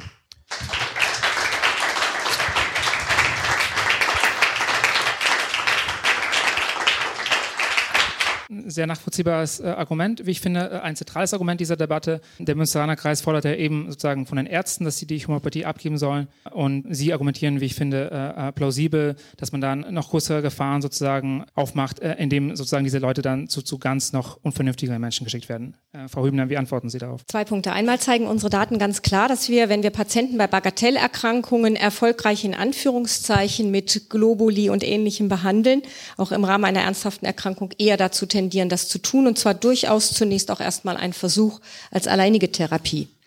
Einfach, wenn man das mal erlebt hat, dass das funktioniert, und das ist ja genau das Erfahrungswissen, was sie, von dem Sie selber auch glauben, dass es irgendein Wissen ist, dann macht man das weiter so. Das funktioniert ja auch Homöopathie. Wir glauben ja nicht, dass der größte Teil des Saales irgendwie jetzt ihre Patienten belügt. Sie glauben selber daran, weil es in ihrer Dyade mit dem Patienten funktioniert. Sie geben dem einen Globulum, der kommt am nächsten Mal wieder und sagt, war super. Und jetzt kommt der schöne Trick, haben Sie mal eben den beiden Kollegen gut zugehört? Wenn der Patient wiederkommt und sagt, sorry Doktor, hat noch nicht funktioniert, dann haben Sie den nächsten Schuss. Ja, das System ist doch irre. Das Schöne ist, das dürfte auch den Zuhörern aufgefallen sein, immer wenn die Homöopathen kein Argument mehr für sich haben, also ein proaktives Argument kommt die Kuschelrock-Aufforderung. Nur lasst uns mal nicht allein, lasst uns integrativ sein. Also auch darauf sollte man, glaube ich, wirklich nicht hereinfallen. Und jetzt würde ich mal die Homöopathen bitten, doch mal tatsächlich aus Hahnemann raus, 200 Jahre und noch 50 Jahre bitte in die Zukunft. Und da muss man Herrn Mattes zugehört haben. Da wird eine Information übertragen. Ja klar, aber doch nicht mit dem Globulum, sondern Wort. Und was wir wissen, 70 Prozent der Kommunikation ist nonverbal. Das heißt, wenn, ja, natürlich. Ja, das, ich würde ja gerne mal, ich, sorry, bin ich katholisch, auch nicht evangelisch, bin Atheist, bekennender. Ähm, ich glaube nur die Sachen, die mir jemand beweist. Wenn Sie sagen, da gibt es mehr als das, was wahrnehmbar ist, dann sind Sie in der Beweispflicht. Komischerweise haben alle Ihre Argumente nur unsere Position bisher bestätigt. Und sonst sind Sie immer ein bisschen aufgeregt. Vielleicht hätten Sie Buhrufen mit Ihren Anhängern trainieren sollen. Trotzdem zu diesem Punkt jetzt, ähm, wieso Homöopathie weg von den, von den Ärzten? Wieso ist sie bei Heilpraktikern zum Beispiel besser aufgehoben? Die ist überhaupt nirgendwo gut aufgehoben. Also wenn Sie den Münsteraner Kreis beobachtet haben, wissen Sie, dass wir ein extrem kritisches Statement zu dem Thema Heilpraktiker als erstes herausgebracht haben, um nämlich genau das nicht zu haben, dass die Patienten dann anstelle dessen gehen. Ich muss aber einem Studenten nicht in zig Kursen Homöopathie indoktrinieren und ihn auswendig lernen lassen, sondern ich bringe dem bei, was ist die Grundlage der Homöopathie und jeder meiner Studenten kann mit einem Patienten anschließend extrem gut darüber reden. Kein gut aufgeklärter Patient wird Homöopathie machen. Es wird ja immer wieder ins Spiel gebracht, dass die Freundlichkeit äh, der Homöopathen, respektive die Zeit, die die Homöopathen mit Patienten verbringen, ein entscheidendes Moment ist. In Österreich zumindest ist es so, dass nicht wenige Patienten regelmäßig zum Psychotherapeuten gehen. Das heißt, die gehen einmal in der Woche, vielleicht sogar zweimal in der Woche, über Wochen, über Monate, manchmal sogar über Jahre zum Psychotherapeuten. Und ich habe noch von niemandem gehört, dass sich dadurch äh, körperliche Symptome tatsächlich entscheidend geändert haben oder gebessert haben. Jedenfalls ist mir von keine Studie hier bekannt, dass das eingetreten wäre. Nun, die Patienten, die zu mir kommen, äh, verbringen im ganzen Jahr vielleicht vier, maximal fünf Stunden in meiner Anwesenheit. Ich bin aber auch telefonisch natürlich erreichbar, aber das sind immer wenige Minuten.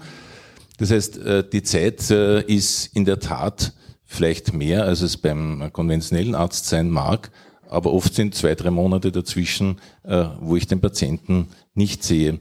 Also die Auswirkung meiner Persönlichkeit führt vielleicht zu einem Wohlbefinden, eine gewisse Zeit, aber nicht zu einem Langzeiteffekt. Nun, eines, was auch immer wieder als sozusagen unumstößlich dargestellt wird, ist der Ausdruck Placebo oder die Wirkung des Placebo. Und dazu gibt es nicht nur eine Publikation im New England Journal of Medicine, also praktisch in einer der allerbesten medizinischen Zeitschriften der Welt, sondern auch einen Cochrane Review, also auch wiederum einer der genauesten Analysen, die hier durchgeführt worden sind. Und da wurde festgestellt, dass Placebo eben nicht mehr kann als nichts tun. Und das ist eigentlich eine sehr interessante Feststellung. Das heißt, ich würde nicht das Placebo jetzt ausschütten wie das Kind mit dem Bade, sondern einfach ein bisschen kritischer und vorsichtiger mit diesem Begriff umgehen. Was ich mir gut vorstellen kann, ist, dass man eine kurze Zeit einen Effekt hat. Wenn es aber passiert und hoffentlich gelingt, beispielsweise bei einer chronischen Krankheit einen Patienten gesund zu machen, dann bleibt es für immer, ohne dass ich jetzt weitere Medikamente geben muss. Das weitere Moment, und da gebe ich Ihnen vollkommen recht, ist die Aufklärung. Ich sage allen meinen Patienten, Patientinnen, was sie bekommen. Es wird besprochen nicht und jeder weiß, dass eines meiner Lieblingsmedikamente die Lachers ist, die Buschmeisterschlange. Das wird diskutiert, wir lachen auch darüber und ich mache zweimal im Jahr für meine Patientinnen und Patienten einen Vortrag, wo ich ihnen eben die Hintergründe der Homöopathie erkläre und auch diese ganzen Potenzgeschichten also wo diese verschiedenen Dosierungen, die in der Homöopathie äh, verwendet werden.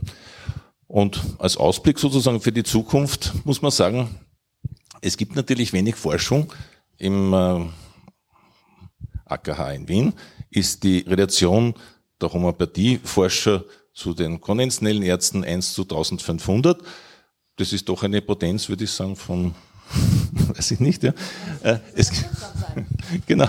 Und das heißt, äh, es geht wirklich ganz, ganz schwierig, hier Forschung zu machen, wenn sozusagen die Voraussetzungen nicht geboten werden.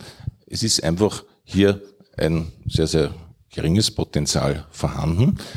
Und ein weiterer Punkt ist natürlich, äh, dass in der klassischen oder Originalhomöopathie eben nicht auf einen Punkt oder auf eine Diagnose hier reduziert wird, sondern man versucht eben den Patienten in einem größeren Umfang zu sehen. Das heißt, man schaut nicht nur auf Asthma, sondern gleichzeitig hat er ein Ekzem, Durchfall, hat eine Gemütsstörung.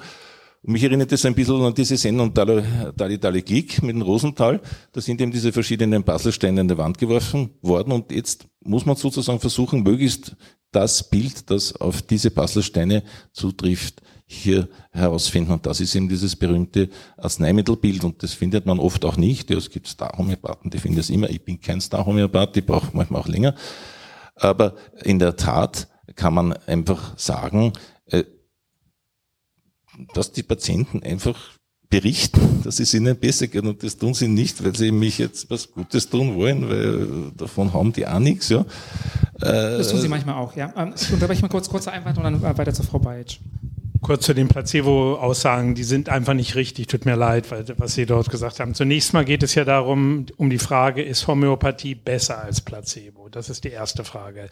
Die zweite Frage, die Placebo-Forschung der letzten Jahre, muss man sich auch mal anschauen und die Ergebnisse sich anschauen. Hier in Berlin war vor einem halben Jahr im GBA ein ausführlicher Workshop zu diesem Thema.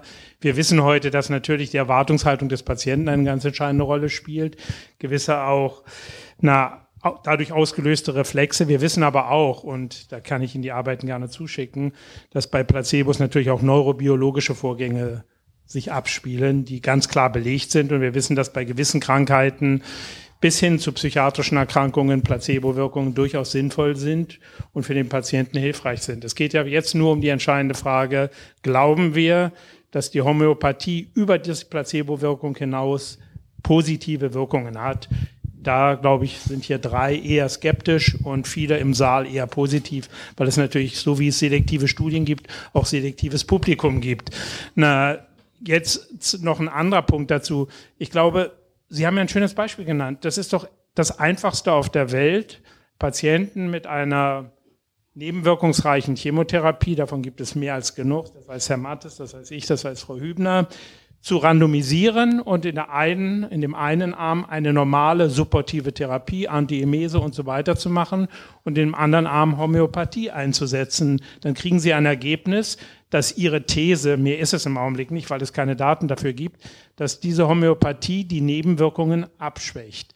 Wäre ich der Erste, der begeistert das zur Kenntnis nehmen würde und darüber nachdenken würde. Aber diese Daten liegen nicht vor. Deswegen können wir darüber nicht diskutieren. Sie liegen nicht ja, Sie sagen immer doch, aber sie liegen nicht vor, so dass diese Daten qualitativ die Ansprüche einer evidenzbasierten Medizin genügen. Das müssen Sie einfach akzeptieren, dass evidenzbasierte Studien einen gewissen Qualitätsmaßstab haben müssen. Und das ist nicht der Fall. Tut mir leid.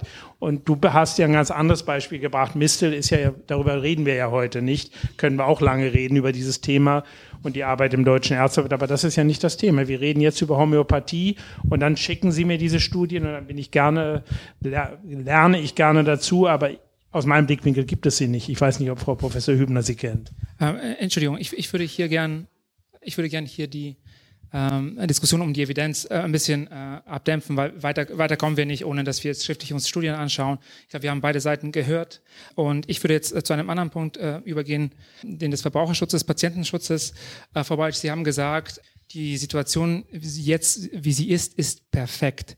Auch was den äh, Patientenschutz angeht, nehme ich an.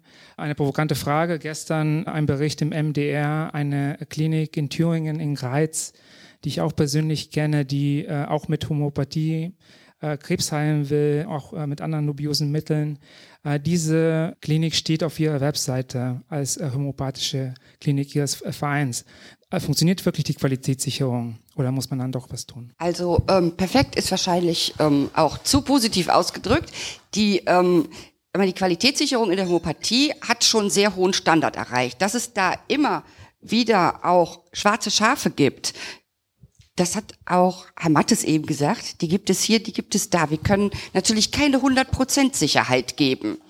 Und von daher ist das, ähm, kenne ich den Bericht jetzt nicht, da musste ich, ähm, da müsste ich halt erstmal sehen. Und dann könnte ich auch was dazu sagen. Aber insofern, ähm, ich wollte allerdings noch mal eben kurz zu den Arzneimitteln kommen.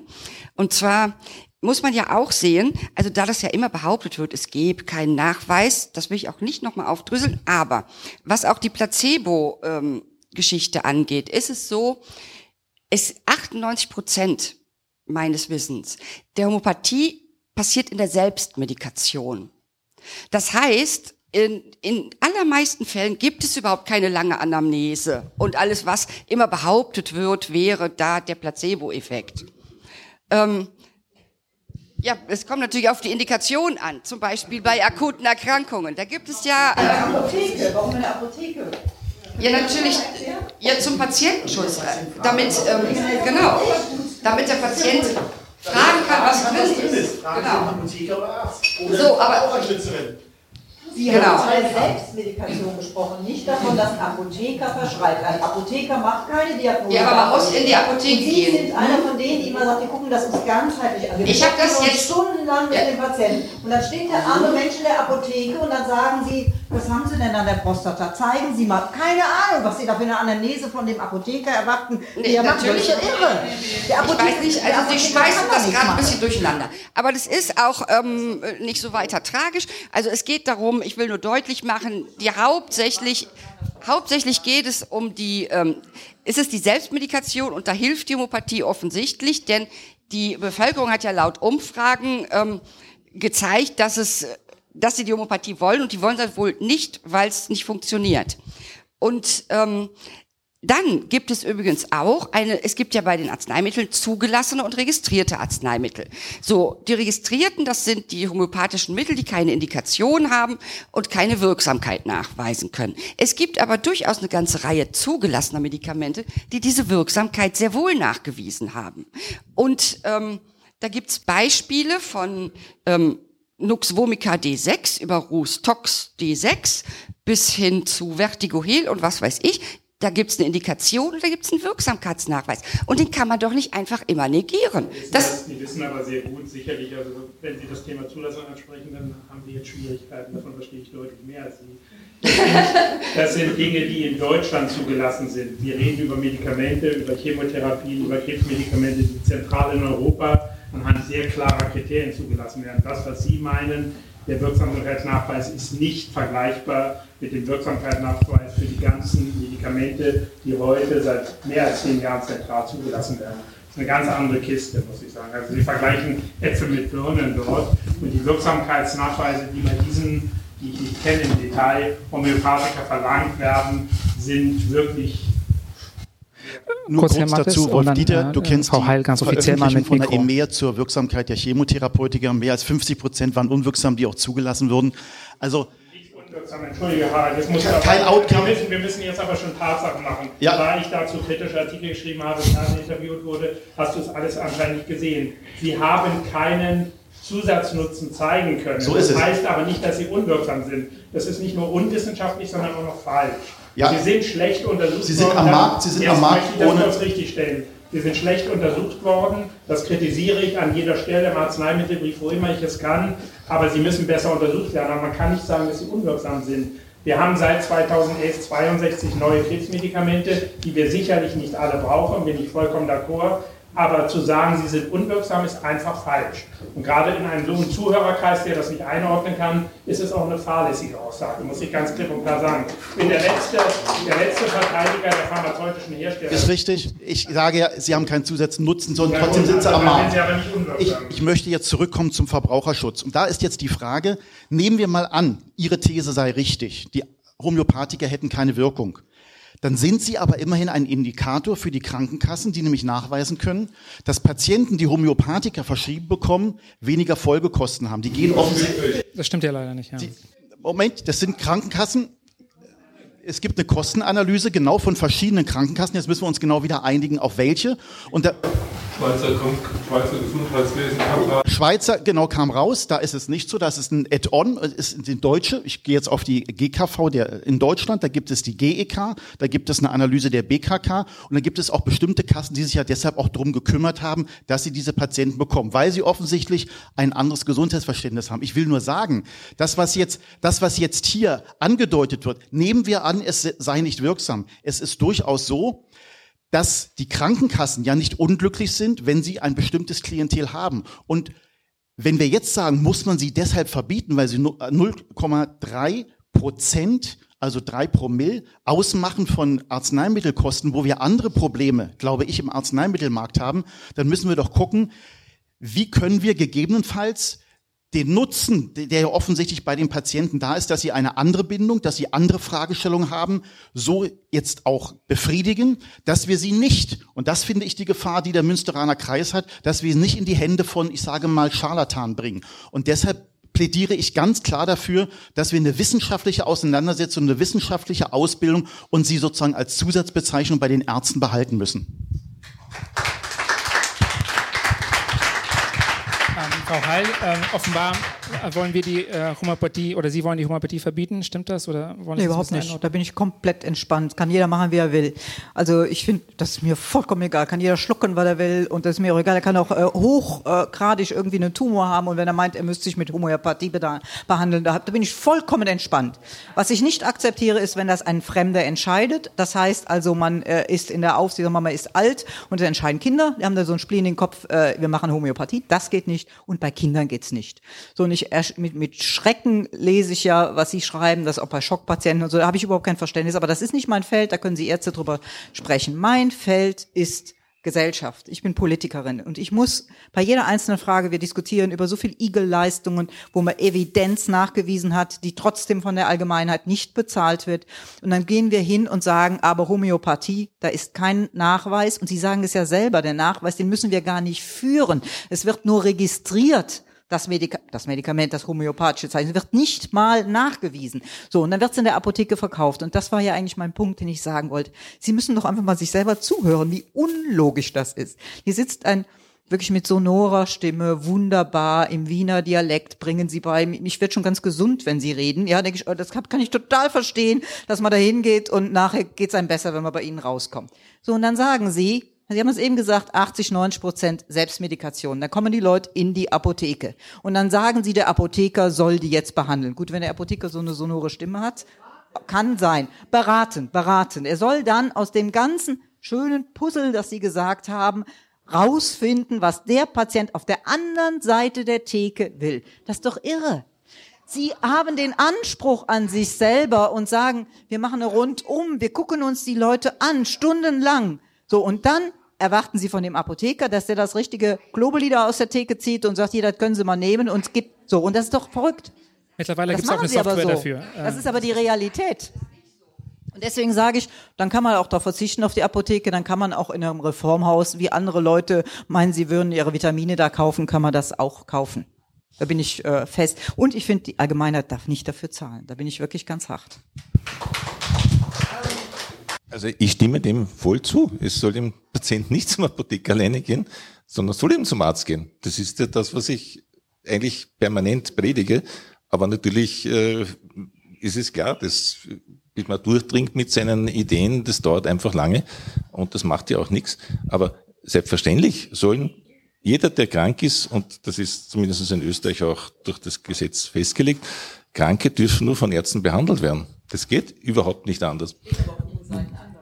Ja, aber es ist nur leider so, wie Sie richtig sagen, 95 Prozent der Menschen äh, oder 35 Prozent der verkauften Homöopathiker werden nicht vom Arzt verschrieben. Ich finde, das ist eine schlechte, eine schlechte Situation und deswegen sollte das eigentlich weiterhin klar gemacht werden.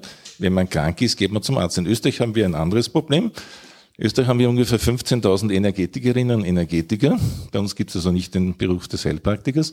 Und diese Energetiker haben eine Nullausbildung. Die gehen zum Wirtschaftsministerium, holen sich einen Gewerbeschein für 50 oder 100 Euro und können jetzt machen, was sie wollen. Es gibt keine wie immer gearteten Auflagen. Das ist das, was ich unglaublich finde. Deswegen meine ich, es sollte im Homöopathie von ausgebildeten Ärzten, Ärztinnen ausgeführt werden und natürlich sollen sie auch immer, wie Sie richtig gesagt haben, aufgeklärt werden. Ich mache das in beiden Richtungen. Manchmal kommen Patienten mit einem Zettel eines konventionellen Arzneimittels und ich versuche ihnen zu erklären, was sich dahinter verbirgt oder wie die Dinge wirken.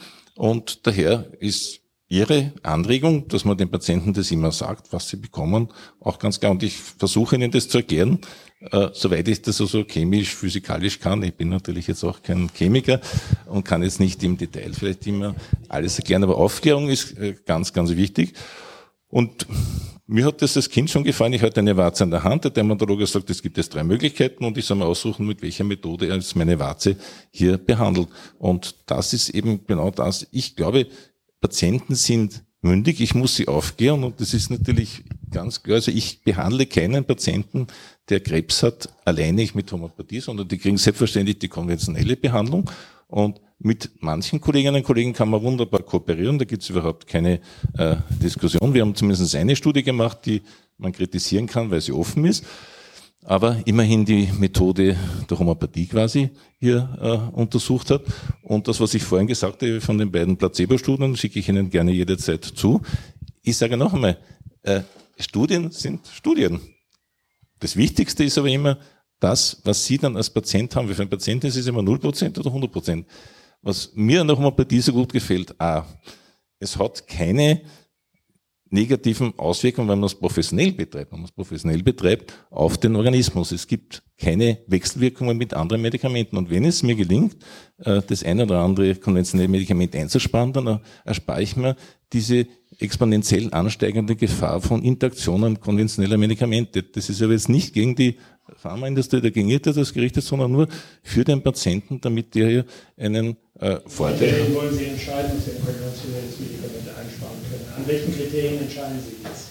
Wenn beispielsweise es möglich ist, äh, hier das sehr viel verschriebene Medikamente auch im Psychotherapeut oder im äh, psychologischen Bereich hier einzusparen, dann kann das eben für den Patienten positiv sein, wenn der Patient sagt, ich habe eine Verbesserung meiner Lebensqualität an mir verspürt, dann kann das eben hier äh, Vorteile bringen. Es gibt aber auch andere Bereiche, wo das eben möglich ist.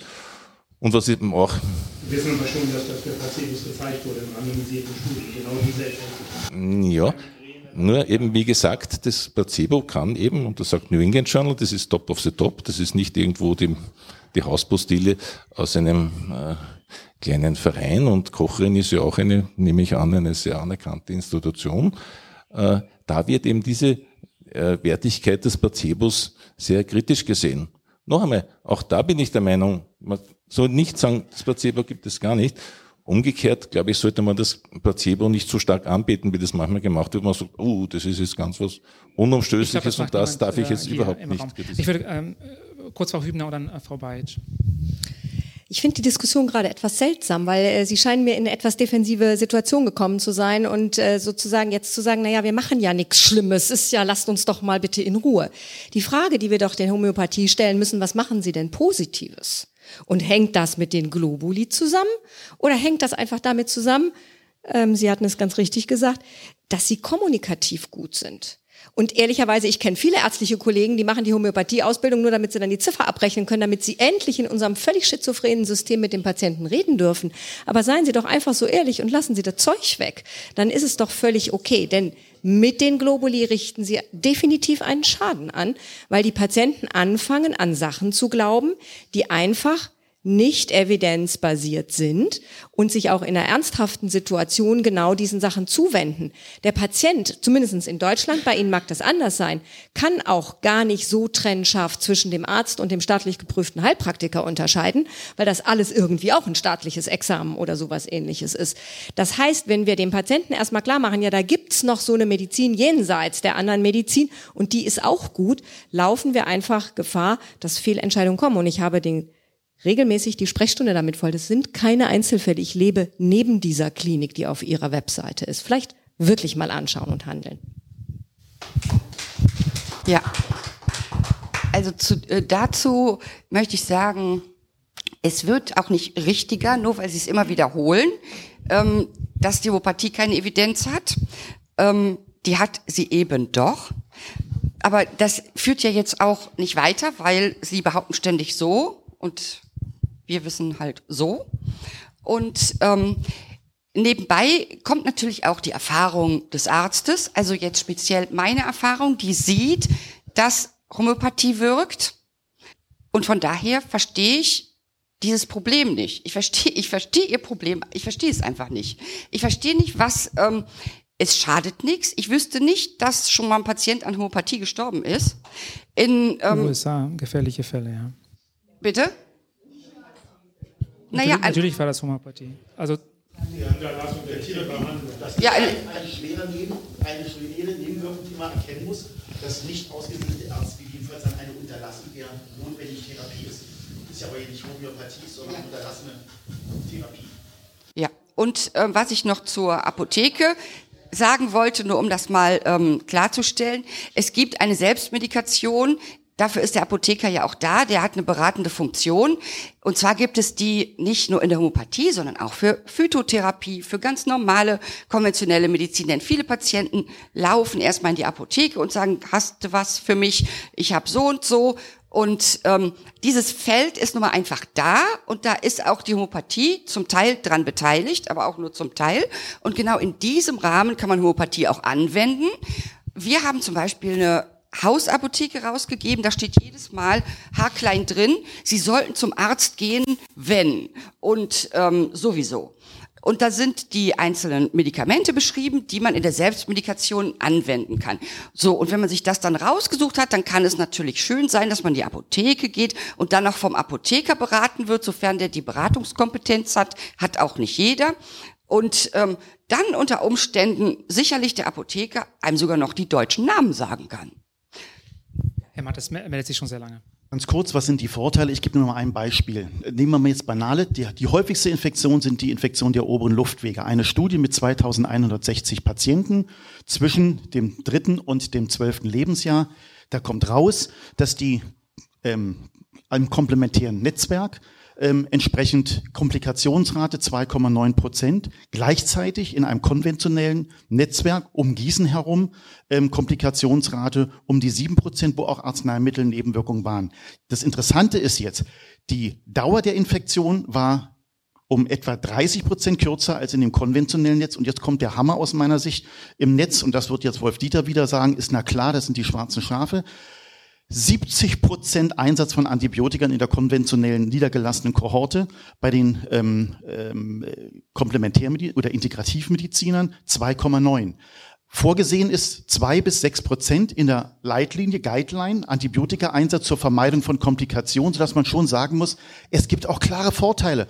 Und die immer nur zu negieren, möchte ich auch mal sagen, ist schon auch Negieren von Literatur, von Studien. Und von der Seite her muss man auch sagen, wo müssen wir wirklich auch harte Medikamente einsetzen und wo sind gegebenenfalls Symptomatiker, die entsprechend die Befindlichkeit und wenn es ein Hustensaft ist, wo wir tausend Studien haben, dass die unwirksam sind, wenn aber die Kinder damit sozusagen besser zurechtkommen, obwohl wir wissen, die Sekretion, Sekrezolyse und so weiter nicht, haben wir ja auch von konventionellen Hustensäften alles hinter uns, die Studien.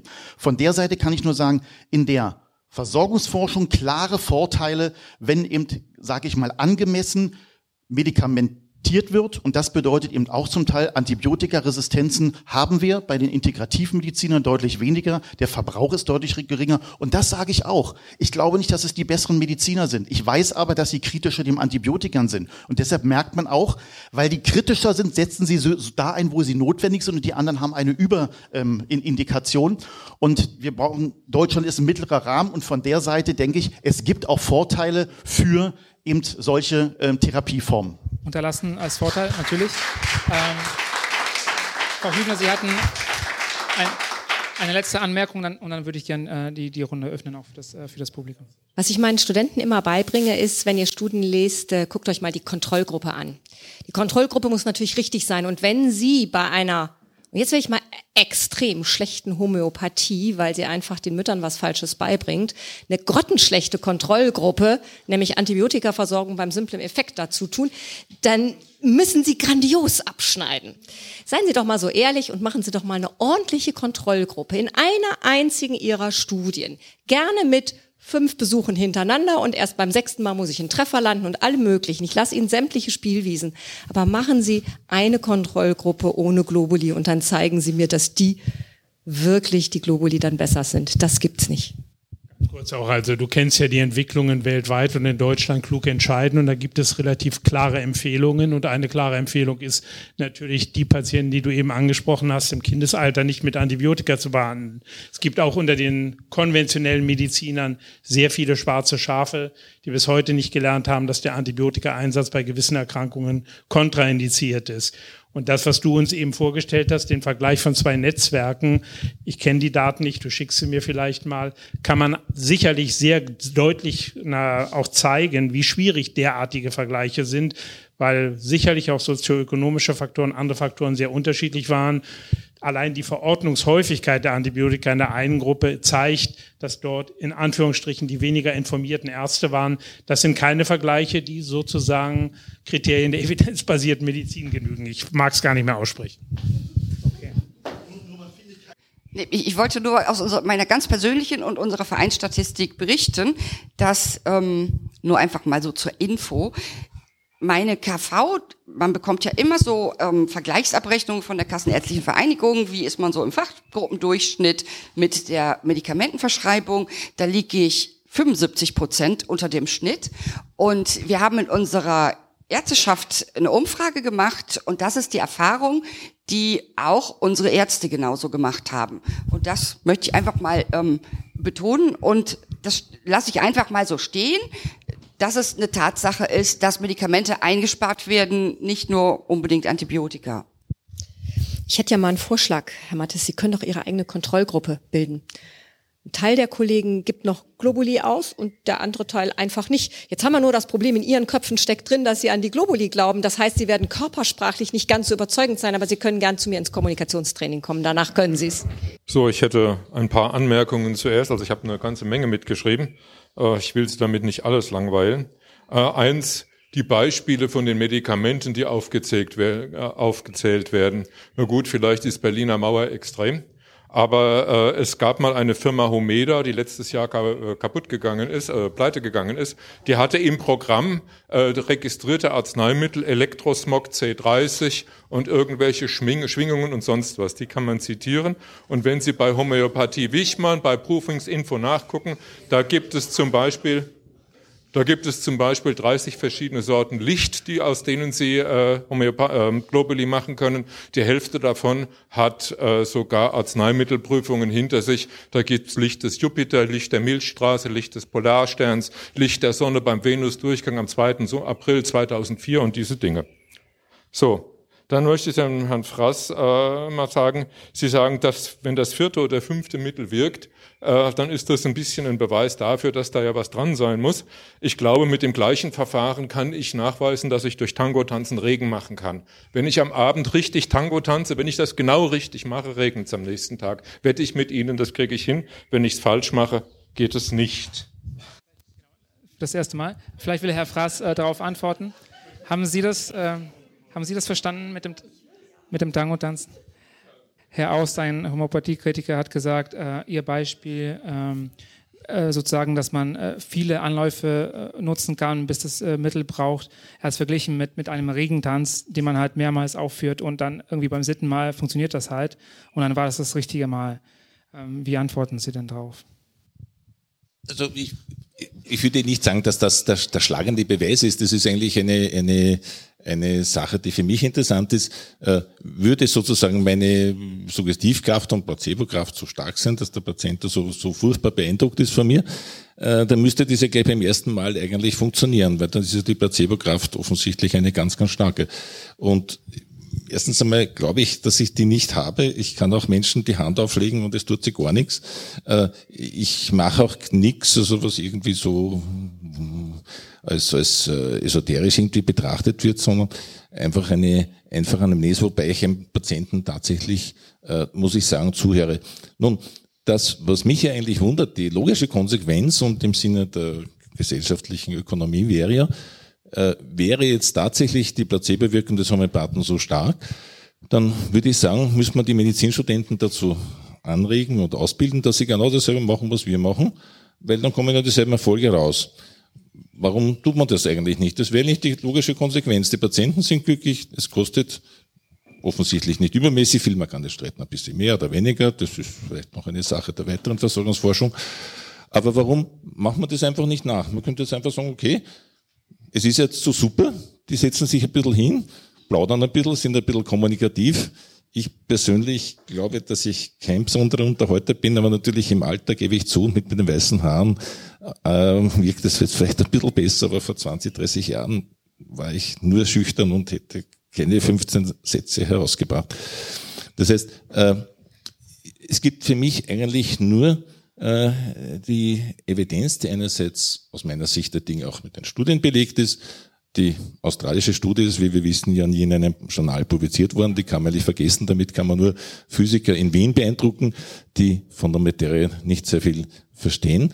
Und die äh, berühmte Lancet-Studie, die übrigens feststellt, dass die homöopathischen Arbeiten hier methodologisch besser sind als die konventionellen Studien, äh, ist für mich nach wie vor unwiderlegt eine ein Hinweis für eine klare äh, Evidenzlage. Aber dann kommt noch was ich, würde, ich würde kurz abbrechen, weil wir sind hier bei Frage-Antworten. Entschuldigen Sie bitte. Ich, ich, würde, weil wir haben sehr viele Fragen aus dem Publikum. Ich würde Sie bitten, kurz sich zu fassen im Publikum, aber auch besonders dann auf dem Podium. Also Ludwig, von Ihnen habe ich ganz viel gelernt. Ein Studium als pharmakologischer Lehrer und eigentlich als 14-jähriger Abonnent des Arzneimitteltelegramms und des äh, Arzneimittel Griefs. Ich weiß äh, auch sehr viel über die Irrationalität in der Schulmedizin. Äh, ich habe von Ihnen gelernt, dass äh, eigentlich Schulmedizin sehr irrational ist und das ist eigentlich der Hauptvorwurf.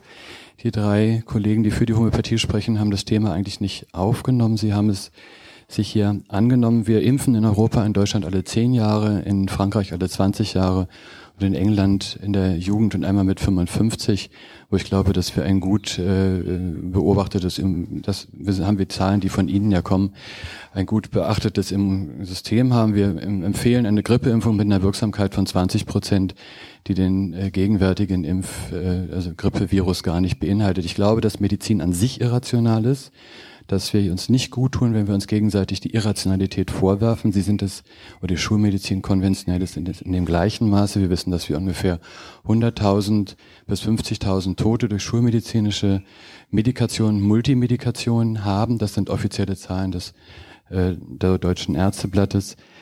Ähm, ich glaube, dass wir uns auf der Ebene eher begeben, dass wir uns dafür auch nicht verteidigen müssen. Wir sind mit Sicherheit keine religiöse Sekte. Wir sind eine Ärzteschaft genauso ausgebildet wie Sie. Ich glaube, dass wir uns eher befragen sollten, was wir denn hier wirklich tun. Der Todesstoß des Homöopathen ist natürlich, dass wir die besseren Gesprächsmediziner sind. Das ist freundlich, aber auch diesen Angebot von Ihnen kann ich nicht annehmen, weil ich glaube, dass wir deutlich in der Lage sind zu unterscheiden, wo auch aus der Praxis heraus sicherlich durch ein gutes Gespräch eine Veränderung beim Patienten stattfindet und wo durch eine Einmalgabe äh, oder auch eine wiederholte zweimonatliche Gabe einer Hochpotenz eine deutliche Wirkung stattfindet, die genauso wie Herr Fraß das sagt, auf einer äh, Kommunikationsbasis einer vierteljährlichen Arzt-Patienten-Begegnung stattfindet. Und deshalb würde ich den Kampf um die Irrationalität gerne an Sie wieder zurückgeben. Und an die Verbraucherschutzministerien kann ich nur sagen, dass die Arzneimittel der Deutschen Homöopathischen Union mittlerweile mit einem Fähnchen auch rauskommen und deutlich ausweisen, was drin ist. Insofern ist Ihnen Genüge getan.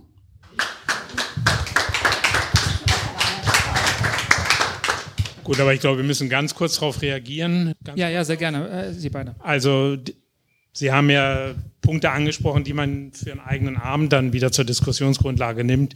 Was das Impfen angeht, wissen Sie, glaube ich, besser als ich, dass es durchaus auch in Ihrem Kreis sehr viele Impfgegner gibt, was ich für sehr problematisch erachte. Wenn wir glauben, dass Impfungen nicht wirksam sind, zum Beispiel Schweinegrippe, sage ich das auch in der Öffentlichkeit klipp und klar und warne die Leute davor. Es gibt aber Impfungen, die sind lebensnotwendig. Und ich kenne verschiedene Beispiele von homöopathisch tätigen Ärzten, die sich als militante Impfgegner positioniert haben und ihren Patienten abgeraten haben. Das sind möglicherweise auch gerade wieder nicht die, die hier sind. Das ist ein komplexes Problem, würde ich nicht darauf eingehen. Dass die konventionelle Medizin viele Defizite hat, das ist nicht das Thema heute des Abends. Das ist ein Thema, was mich sehr umtreibt, vollkommen richtig. Daran arbeiten wir. Wir akzeptieren auch diese Fehler nicht, beispielsweise irrationaler Einsatz von Antibiotika. Die Zahlen, die Sie genannt haben, sind falsch. Da verstehen wir sehr viel von. Der Aktionsplan zur Verbesserung der Arzneimitteltherapiesicherheit in Deutschland, der seit 2007 vom BMG gefördert wird, mit erheblichen Beträgen, erfreulich. Manchmal kommt von der Politik auch was Gutes. Na, hat ganz klar ergeben, viele Untersuchungen, wir haben keine verlässlichen Zahlen, wie viele Patienten infolge einer falschen Medikation versterben eindeutig zu viele. In jedem Fall sind es nicht 100.000. Und wir arbeiten massiv daran, ich kann Sie einladen zu einem Kongress im Herbst dieses Jahres, diese Arzneimitteltherapiesicherheit in der konventionellen Medizin zu verbessern. Wir arbeiten auch massiv daran, das Overprescribing bei älteren Leuten zu vermeiden, die Multimedikation, die Sie auch angesprochen haben. Das sind alles extrem wichtige Dinge, die haben aber jetzt nichts mit dem eigentlichen Thema des heutigen Abends zu tun. Ich wundere mich ein bisschen, dass die Homöopathie auf die äh, Humanmedizin beschränkt wird. Ich weiß, dass, äh, dass, dass die Homöopathie in, ein, also in der Veterinärmedizin ein ganz wesentlicher auch ähm, wirtschaftlicher Faktor ist. Und ich habe also von Studien gelesen, ich kann jetzt wirklich nicht genau sagen, ob die Evidenz basiert oder ob, nach welchen Kriterien die, ob die genügen. Immerhin äh, waren das äh, einige tausend Ferkel, die äh, eine relativ hohe Mortalität hatten äh, und äh, da konnte die Mortalität durch den kombinierten Einsatz von vier homöopathischen Mitteln im Trinkwasser äh, deutlich signifikant gesenkt werden. Wahrscheinlich ist das wieder irgendwie eine, eine, Studie, die nicht signifikant ist oder rausfliegt, aber es waren doch immerhin einige tausend Ferkel. Und äh, da muss ich sagen, äh, sollte man das doch vielleicht ernst nehmen und auch gerade eben diesen Bereich der, die unsere Diskussion auf den Bereich der nicht, äh, nicht ausweiten. Das ist das eine. Das zweite gibt es, ähm, also jetzt habe ich gerade nun von einem äh, von äh, Seuchenbekämpfung auch in Indien und Kuba gehört, wo schwere äh, Seuchen äh, homöopathisch behandelt werden. In Kuba war das ein Feldversuch mit über einer Million Patienten, wo die Mortalität oder nee, die Inzidenz der Erkrankung dieser Seuche deutlich gesenkt werden konnte. Ja, also natürlich kann man, bitte lassen Sie mich kurz ausreden, ist, man kann immer sagen, dass alle anderen, die jetzt gerade diese Art der evidenzbasierten Medizin nicht betreiben, aus welchen Gründen auch in, immer im Unrecht sind. Aber vielleicht kann man sich auch einfach sagen, wenn diese, wenn auch nur diese Zahlen, die dort gesamt sind, annähernd stimmen, dann müsste da irgendeine Wirksamkeit dran sein. Und das dritte ist, es gibt immerhin ein, ein relativ großes Land mit 1,2 Milliarden Menschen, das gerade ein ein Ministerium für Komplementärmedizin eingerichtet hat, Indien äh, wo man nun auch nicht sagen kann, dass, äh, sagen wir mal, äh, zwei, dreihundert Millionen Einwohner sich so komplett äh, täuschen können. Ja, das sind, denke ich, also äh, das kommt mir so ein bisschen vor wie der Patient geht zum Arzt, der Arzt stellt fest, der Blutdruck ist normal, Diabetes hat er auch nicht und die Niereninsuffizienz hat er auch nicht und so weiter, dann ist der Patient gesund und so wird er nach Hause geschickt. Ja, dann kommt er dann aber zu mir. Herr Ludwig und Frau Heil vielleicht kurz dazu. Also Frau Hübner hat mir dieses äh, Mikrofon weitergegeben, weil ich ein bisschen, bin ein bisschen in unserer Gruppe der Studienexperte. Zu dem Thema Ferkel-Studie. Diese Studie war nur teilweise verblindet und außerdem war das, was behandelt werden sollte, nämlich die Kolibakterien, gar nicht drin bei den Ferkeln. Die, wenn Sie die Studie lesen, da, äh, da ist also irgendwie fehlt da etwas die Grundlage. Das zweite ist, welche hatten Sie, eine zweite Studie gesagt?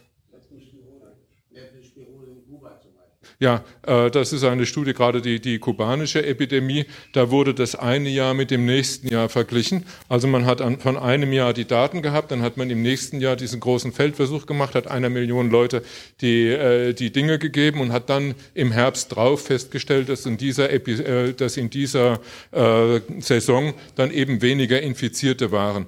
Das ist ab ja gut, weniger. Das ist aber die, wenn Sie sich aber die ganze Historie angucken, die da in der Studie auch drin steht, dann ist das durchaus in den Schwankungsbreiten, die von Jahr zu Jahr auftreten, wenn man nämlich die ganzen Zeiträume, die 10, 20 Jahre davor betrachtet. So, dritte, dritter Punkt war. Es waren aber mehrere Jahre, die dort dieser Feldversuch gemacht wurde. Ja gut, aber ist das ist das Ergebnis, das ich weiß, dass das jetzt innerhalb der Schwankungsbreite war, die da auch ganz normal ohne diesen Feldversuch aufgetreten sind. So, Dritte, dritten Punkt weiß ich jetzt nicht mehr. Ja gut, die, die Inder haben auch, und das sind auch 1,2 Milliarden Leute, ein Kastensystem. Äh, dann muss das ja auch gut sein, wenn, das, wenn dieses Argument zählt, dass 1,2 Millionen, 1,2 Milliarden Leute das machen, ist es richtig. Dann muss folglich auch das Kastensystem richtig sein. Ich glaube, das Argument widerlegt sich damit selbst. Also ich muss schon mal sagen, wir sind auf einem Niveau gelandet, was jetzt, ähm, da können wir auch in eine ähm, Unterhaltungsshow gehen und jeder erzählt jetzt irgendetwas. Und der eine lehnt es ab und der sagt, der andere, das sagt's gut. Ich sag mal nur, wenn wir Aspirin bei Herzinfarkt in der Sekundärprophylaxe geben, ist es eine Numbernidotitrit von 1 zu 154. Da wird mir Herr Ludwig zustimmen. Das heißt, Sie müssen wie oft tanzen, damit jetzt der Regen kommt? Genau 61.000 Mal. Tanzen Sie mal, damit Sie keinen Herzinfarkt bekommen und Sie kriegen dann auch keinen. Also wir sind auf einem Niveau, das ist jetzt hier, sage ich mal, unterirdisch und würde denken, wir sollten jetzt jetzt mal inhaltlich wieder rechnen.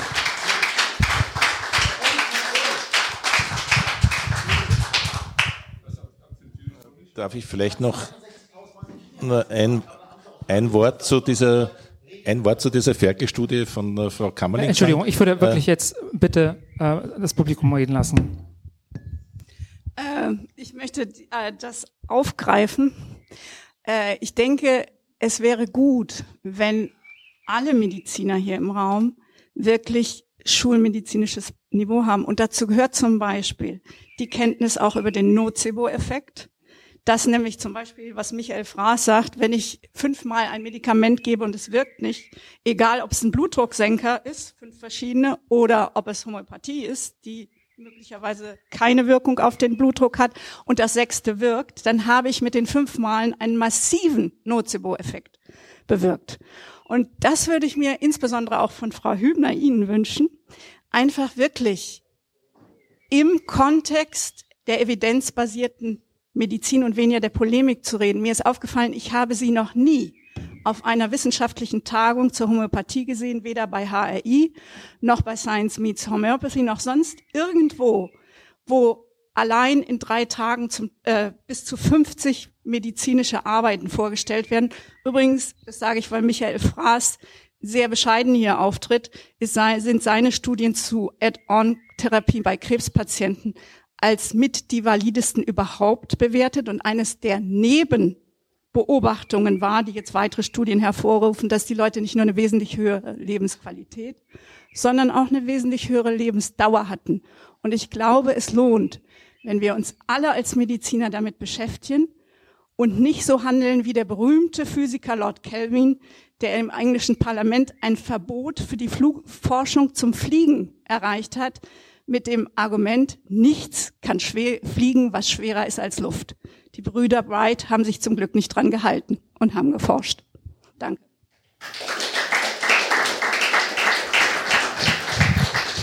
Frau Hübner, äh, vielleicht eine freundliche Einladung, dann doch an diesen äh, Treffen äh, teilzunehmen. Ich darüber hinaus. Verkneif's mir jetzt mal, den Nocebo-Effekt zu erklären. Äh, wenn man von mir wissenschaftliches äh, Niveau erwartet, verkneife ich es mir jetzt wirklich. Ähm, was wir sehr wohl machen, und wir sind gerade an mehreren systematischen Reviews an, dass wir uns alle diese Studien genau anschauen. Und ich empfehle es Ihnen wirklich, wenn Sie sie lesen, gucken Sie sich einfach die Kontrollgruppe an. Ist die adäquat? Und sorry, das haut einfach nicht hin. Und das ist der entscheidende Parameter. Und das ist das Aufgabenfeld, was ähm, Sie einfach nur mal haben, das nachzuliefern, um wissenschaftliches Niveau zu liefern. Es liegt nicht an uns, dass es fehlt. Ähm, also ich habe mehrere Studien publiziert mit Kontrollgruppen, die aus klaren Gründen hier äh, angepasst, also passend sind, ja. Und auch, weil Sie das mal gesagt haben, wenn ich das richtig verstanden habe, eine Gruppe, die Homöopathie bekommen hat und die andere Gruppe, die also keine Globuli bekommen hat, die gibt es auch kann man natürlich wieder sagen, die ist pragmatisch und offen, aber das spiegelt sozusagen wieder die Realität wieder. Aber dass es keine Gruppen ohne, äh, keine Studienpardon ohne passende Kontrollen gibt, kann ich für meine Studien auf jeden Fall hier verneinen. Ich würde jetzt gerne noch mal drei Anmerkungen machen. Ähm, zum einen ähm, möchte ich gerne die Anmerkung an Herrn Ludwig machen zu der australischen Studie. Ähm, wenn wir hier von Transparenz reden, dann bitte auch die Transparenz, dass diese australische oder es ist keine Studie, es ist ein Report, dass dieser australische Report gerade ein Verfahren durchläuft, ähm, wo geprüft wird von einem Ombudsmann, ob da alles lega artis war. Da bestehen berechtigte Zweifel. Zum Beispiel gab es einen ersten Report, der ist bis heute nicht aufgetaucht. Punkt zwei. Es wurde vorhin über die Patientenmündigkeit gesprochen. Ich glaube, hier ist im Saal jeder zusammengezuckt über den Kommentar. Ähm, und da möchte ich dann wirklich verweisen, solche Kommentare dienen nicht einer sachlichen Diskussion. Bei, einem, bei einer so dummen Zuhörerschaft, die das nicht einordnen kann, ich glaube, es ging um, um irgendwelche, ähm, ähm, also da muss ich sagen, dass, dass, da habe ich wirklich äh, geschluckt und ich glaube hier noch viele. Und an Frau Heil wollte ich noch mal bitten, ähm, ich fand das Bild, was Sie von Apothekern zeichnen, erschreckend. Das Pharmaziestudium ist ein anspruchsvolles Studium. Es ist ein wissenschaftliches Studium. Die Selbstmedikation spielt, das wissen wir alle, in der Versorgung unserer Patienten, in der Wirtschaftlichkeit, ist von unserer Gesellschaft gewollt eine große Rolle. Es ist schön, wenn alle ärztlichen Leistungen bezahlt werden und der Patient wirklich bei den ganzen Erkrankungen hingeschickt werden kann. Aber ich denke, die Apotheker machen da einen tollen Job, die bilden sich fort, die haben den Anspruch, eine tolle Beratung zu liefern. Und es gibt bestimmt eine Menge Apotheker, die Sie gerne in Ihre Apotheke einladen, dass Sie sich das mal vor Ort ansehen. Dann. Auf zwei Antworten ganz kurz. Wenn es diese Untersuchung gibt, dann wäre ich der Letzte, der sie nicht zur Kenntnis nehmen würde. Ich kannte sie nicht. Ich gebe Ihnen danach gerne meine Visitenkarte. Wenn da ein Ergebnis kommt, wird der Arzneimittelbrief natürlich darüber berichten. Das ist aber eine Veröffentlichung aus dem Jahr 2015 gewesen, das wissen Sie. Und wenn es da tatsächlich eine Untersuchung gibt, die auch Fehler aufdeckt, dann werden wir darüber berichten. Zu den Apothekern. Ich, vielleicht darf ich jetzt Frau Heil verteidigen sogar, aber ich muss sagen, jeder von uns hier, ich war gestern gerade bei dem größten Apothekerverband, um über Arzneimittel zu berichten, MDVVV. Wir wissen ganz genau, wie extrem wichtig die Interaktion sowohl zwischen den Offizien als auch den Krankenhausapothekern und Ärzten ist. Keiner von uns hier, die sozusagen die Kontraposition vertreten, hat in irgendeiner Form an der Kompetenz der Apotheker gezweifelt, aber ich darf Sie auch daran erinnern, dass ja zunehmend die Apotheker im Rahmen des Medikationsplans und anderer Dinge zunehmende Kompetenzen bekommen und die Apotheker selber sagen, da müssen sie sich weiterbilden, müssen sich schulen. Ich glaube, das Einzige, was Sie damit sagen wollten, ist, dass der Apotheker vollkommen überfragt ist, wenn er dann irgendwie eine Empfehlung für eine Selbstmedikation aus dem homöopathischen Bericht, das ja, tut mir leid, aber das, äh, okay, gut, lassen wir mal so im Raum stehen. Okay, ich finde, das ist immer so schwarz-weiß. Sie sitzen da und sie haben sich gemütlich da eingerichtet zu sagen, Mensch, die da am Podium, die rechts, die drei rechts, das sind irgendwie unsere Feinde. Sie hören überhaupt gar nicht richtig zu, was man sagt. Ich habe weder was gegen Homöopathie, noch lasse ich mir von Ihnen sagen, ich hätte irgendwas gegen Apotheker. Wenn Sie schon mal so viel Haue bekommen hätten von dieser komischen Internetapotheke Doc Morris, wie ich sie als Politikerin kriege, da würde ich, da, da, da könnte ich platzen. Aber es passt halt nicht in Ihr Weltbild. Nur weil ich sage, man überfordert einen Apotheker und ich hier die Homöopathen, die sich selber hinsetzen und sagen, wir sind die Besten und wir behandeln toll. Die verlangen dann das, was sie selber nicht machen, weil nämlich Selbstmedikation auf ihrer Seite steht. Vom Apotheker. Und dafür ist er nicht ausgebildet. Der Apotheker hat keine Verpflichtung dazu, außer die, Apotheke, äh, die, die Medikamente über die Theke zu reichen, eine Diagnose zu machen. Dafür ist er nicht da. Dafür gehe ich zum Arzt. Und das finde ich jetzt, hat er ihr, mein Wiener Freund, wunderbar gesagt, dass er sagt, das ist das Richtige. Man muss zum Arzt gehen und nicht zum Apotheker. Und all diese Medikamente, Nebenwirkungen, äh, all die, was schütteln Sie da den Kopf? Hab, hab ich gesagt Schubladenzieher? Überhaupt nicht. Ja, natürlich reichen die über den Dresen, aber wenn ich nochmal, nochmal ganz zurück, einfach versuchen, nochmal zuzuhören. Wenn Homöopathen auf die Idee kommen und sagen, wir gucken uns den Patienten ganzheitlich an, wir brauchen eine Zeit, finde ich das super toll, sollen sie machen. Und gleichzeitig aber sagen, wir brauchen den Apotheker bei der Selbstmedikation, dann muss ich doch davon ausgehen, dass ein Homöopath sagt, der Apotheker schaut sich den auch ganzheitlich an stellt eine Diagnose. Ich habe gesagt, baut dieses Puzzle zusammen, was er hier gesagt hat. Versucht. Das kann der nicht. Dafür ist er auch nicht da. Das kann man dem auch nicht in die Schuhe schieben. Sondern der wird einzig und allein sagen, schön, dass ich das Mikro hab. Einzig und allein wird er sagen, wird er sagen, ich verdiene damit Geld, da kommt einer, der will das, dem gebe ich das, da verdiene ich Geld mit, Ende. Oder er wird es aus Überzeugung tun, die wird es auch gehen. Aber machen Sie, also ich habe nichts gegen Apotheker, im Gegenteil. Ich komme aus dem ländlichen Raum, ich will meine Apotheker da behalten. Also gehen Sie nicht hier raus und haben Sie die Vorstellung, dass ich als CDU-Frau was gegen Apotheker habe. Überhaupt nicht. Gegen Doc Morris, gegen Internetapotheken habe ich was. Da müssen wir was machen. Ähm, ich wollte noch mal was zur Evidenzlage in der äh, Homöopathie sagen. Und zwar ähm, scheint mir das so zu sein, wir können einmal die Frage stellen, aus den Outcome-Studien ist diese Homöopathie als Gesamtverfahren wirksam? Und da gibt es viele hundert Studien mittlerweile, die zeigen, das hat eine Wirkung. Jetzt sagen Sie, das ist das Arzt-Patientengespräch. Rein formal ist das durchaus möglich.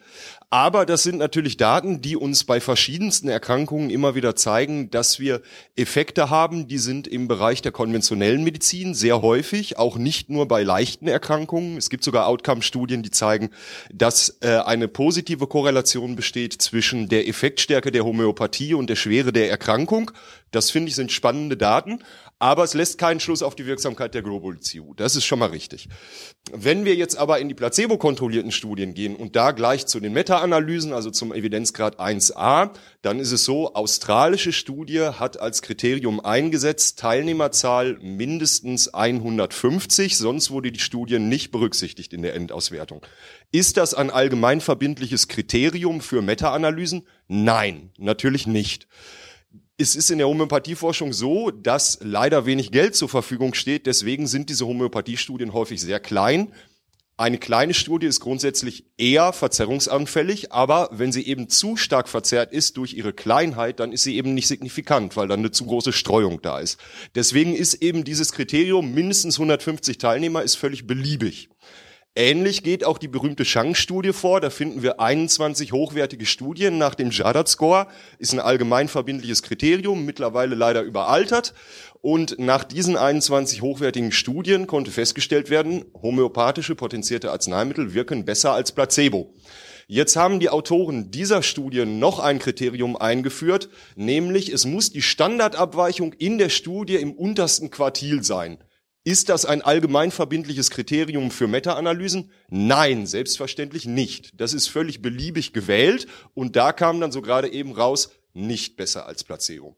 Wenn wir jetzt in Meta-Analyse gucken, die nach neuesten Kriterien, nämlich nach Cochrane Risk of Bias Analyse vorgehen und keine willkürlichen Kriterien mit einführen, dann haben wir für die individualisierte Homöopathie eine Studie aus 2014, in der wir auch circa 20 Studien finden. Und in denen finden wir eine Odds Ratio von circa zwei und auch in den drei Studien, die Reliable Evidence nach Cochrane Kriterien sind, haben wir eine Wirksamkeit der Homöopathie über Placebo. Die sind allerdings nicht Low Risk of Bias in allen Domänen. Also ist es so, man muss sagen, wir haben keine durchschlagende Evidenz aus placebo-kontrollierten Studien, die für die Wirksamkeit der Homöopathie über Placebo spricht, insbesondere nicht im Hinblick auf eine Einzelindikation. Darauf wird ja auch immer so sehr acht gegeben, weil die meisten Studien sind zu unterschiedlichen Indikationen und vor allem bei den hochwertigen Studien sind alle zu unterschiedlichen Indikationen.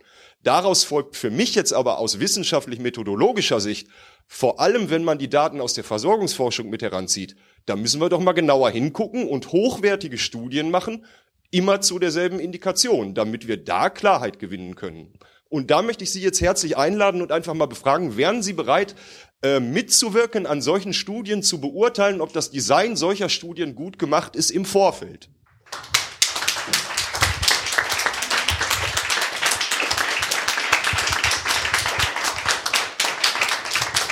Super Beitrag, Dankeschön. Wo steckt das Problem? Na klar machen wir damit. Aber ich würde Sie dann auch bitten, in die Umsetzung zu gehen, wenn wir das sehr gute Design haben. Und bis dahin würde ich sagen, was immer in der Medizin gilt, solange die Wirksamkeit nicht nachgewiesen ist, erfolgt die Behandlung nur in Studien, nicht im freien Feld. Aber das heißt, Sie würden schon mitmachen und mal drauf gucken. Aber nicht meine Zeit verschwenden, nicht mal drauf gucken, wenn dann richtig ordentlich. Und der Studiendesign wird bitte publiziert. Abgemacht. Okay, äh, ich würde jetzt eine letzte Frage aus dem Publikum äh, nehmen und dann äh, vielleicht jeweils ein Schlussstatement aus, aus, aus jeder Gruppe, äh, weil wir sind schon über die Zeit. Wir sind alle ein bisschen aufgeregt und für rational begabte Wesen äh, gibt es sehr viel Übersprungshandlungen. Äh, Sie sind ja ausgebildete Homöopathin. Ähm, Hahnemann hat ja seinem ganzen Werk drüber gesetzt, Aude sapere. Und wir haben es hier jetzt mit den Scientiae, mit den Wissenschaften zu tun. Sie haben gefragt, was haben wir für eine Wissenschaft? Was mir fehlt hier ist das verbindende Element. Ich bin hier als Ärztin und ich bin verpflichtet der Daseinsfürsorge für meine Mitbürger. Und ich frage Sie, ich bin kurz vor der Rente, ich bin nicht promoviert, weil ich gesagt habe, wenn ich das mache, ich bin so ein nach 68er Generation, dann nur was, wenn es der Menschheit hilft. Wenn ich jemand finde mit einem Design, kann ich auf Sie und Ihre Abteilung zukommen? Das ist die gleiche Frage wie gerade eben. Natürlich. Gutes Design, Geld mitbringen, machen wir. Ist gar kein Problem. Aber bringen Sie mir wirklich ein gutes Design. Ich verschwende weder die Ressourcen meiner ärztlichen Kollegen noch die Ressourcen meiner Patienten. Das Design muss echt sitzen. Okay, äh, danke Ihnen. Ähm, dann, wie gesagt, würde ich darum bitten, vielleicht, falls Sie noch ein Schlusswort haben, Frau Breitsch und ähm, jemand, oder ist schon alles gesagt? Naja, also ähm, vielen Dank nochmal für diese Diskussion, die ich manchmal etwas zäh empfunden habe. Aber jetzt zum Ende hin habe ich doch das Gefühl, es könnte ähm, für die Zukunft was dabei herauskommen, da Frau Hübner ja gesagt hat, sie wäre bereit, ähm, mit da ähm, sich zu beteiligen. Und da gucke ich dann mal hoffnungsvoll in die Zukunft dass wir endlich in die Diskussion und in den Diskurs kommen. Also wenn das passieren wird, was würde mich das sehr freuen. Und da hat sich die ganze Sache doch richtig gelohnt. Dankeschön.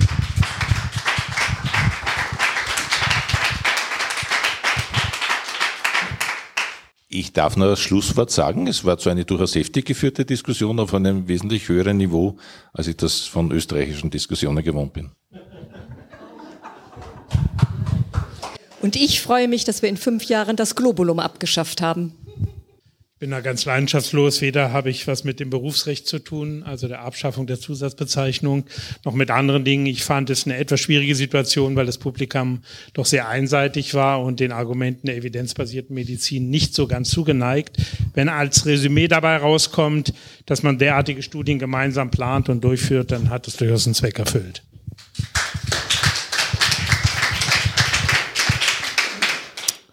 Ich habe ja mit äh, einigen Lobbygruppen zu tun. Äh, die Homöopathen gehören zu den härtesten, die ich erlebt habe. Als ich das erste Mal ganz zart meine Nase rausgesteckt habe in dem Thema und gesagt habe, Mensch, schreibt doch einfach auf Deutsch drauf und nicht auf Latein. Hunderte, nein, nicht hunderte, aber zig Mails und äh, sie haben das immer so gesagt, äh, so, so freundlich. Also man soll doch mal freundlicher miteinander umgehen. Ich habe leider die Erfahrung gemacht, viele ihrer Kollegen sind es überhaupt nicht. Und ich bin mir auch ganz sicher, nach dem Abend werde ich wieder so Mails bekommen. Und meine Kollegen haben mich alle, als ich das Thema das erste Mal angepackt habe, haben nämlich gewarnt, haben gesagt, leg dich nicht mit denen an. Und wenn sie ein bisschen von dem, was sie heute gesagt haben, wir gehen netter und freundlicher miteinander um und hören uns zu, dann haben wir echt heute Abend was gelernt. Und nochmal, ich habe überhaupt nichts dagegen, wenn jemand Homöopathie benutzt. Aber es muss halt offen sein und transparent. Das wünsche ich mir für jeden Patienten.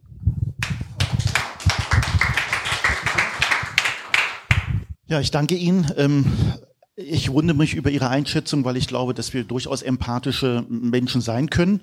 Was mir auffiel, ist, dass wir eigentlich ein bisschen, ich sag mal, amerikanisches Niveau hatten, gegenseitig bestimmte Daten um die Ohren gehauen. Der, jede, der andere sagt immer, das stimmt nicht, es ist nicht.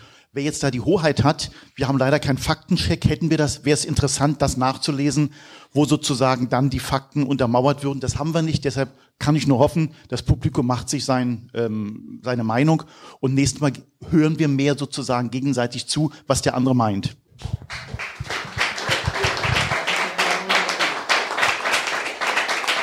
Ähm, dann danke ich ganz herzlich. Ich fand das auch eine sehr schöne Diskussion. Ähm, und wenn jetzt das Fazit steht, dass wir mehr miteinander reden und netter sein äh, könnten, dann finde ich das super. Gleich gibt es dazu Gelegenheit bei Wein und Bier und etwas Snacks. Vielen Dank nochmal.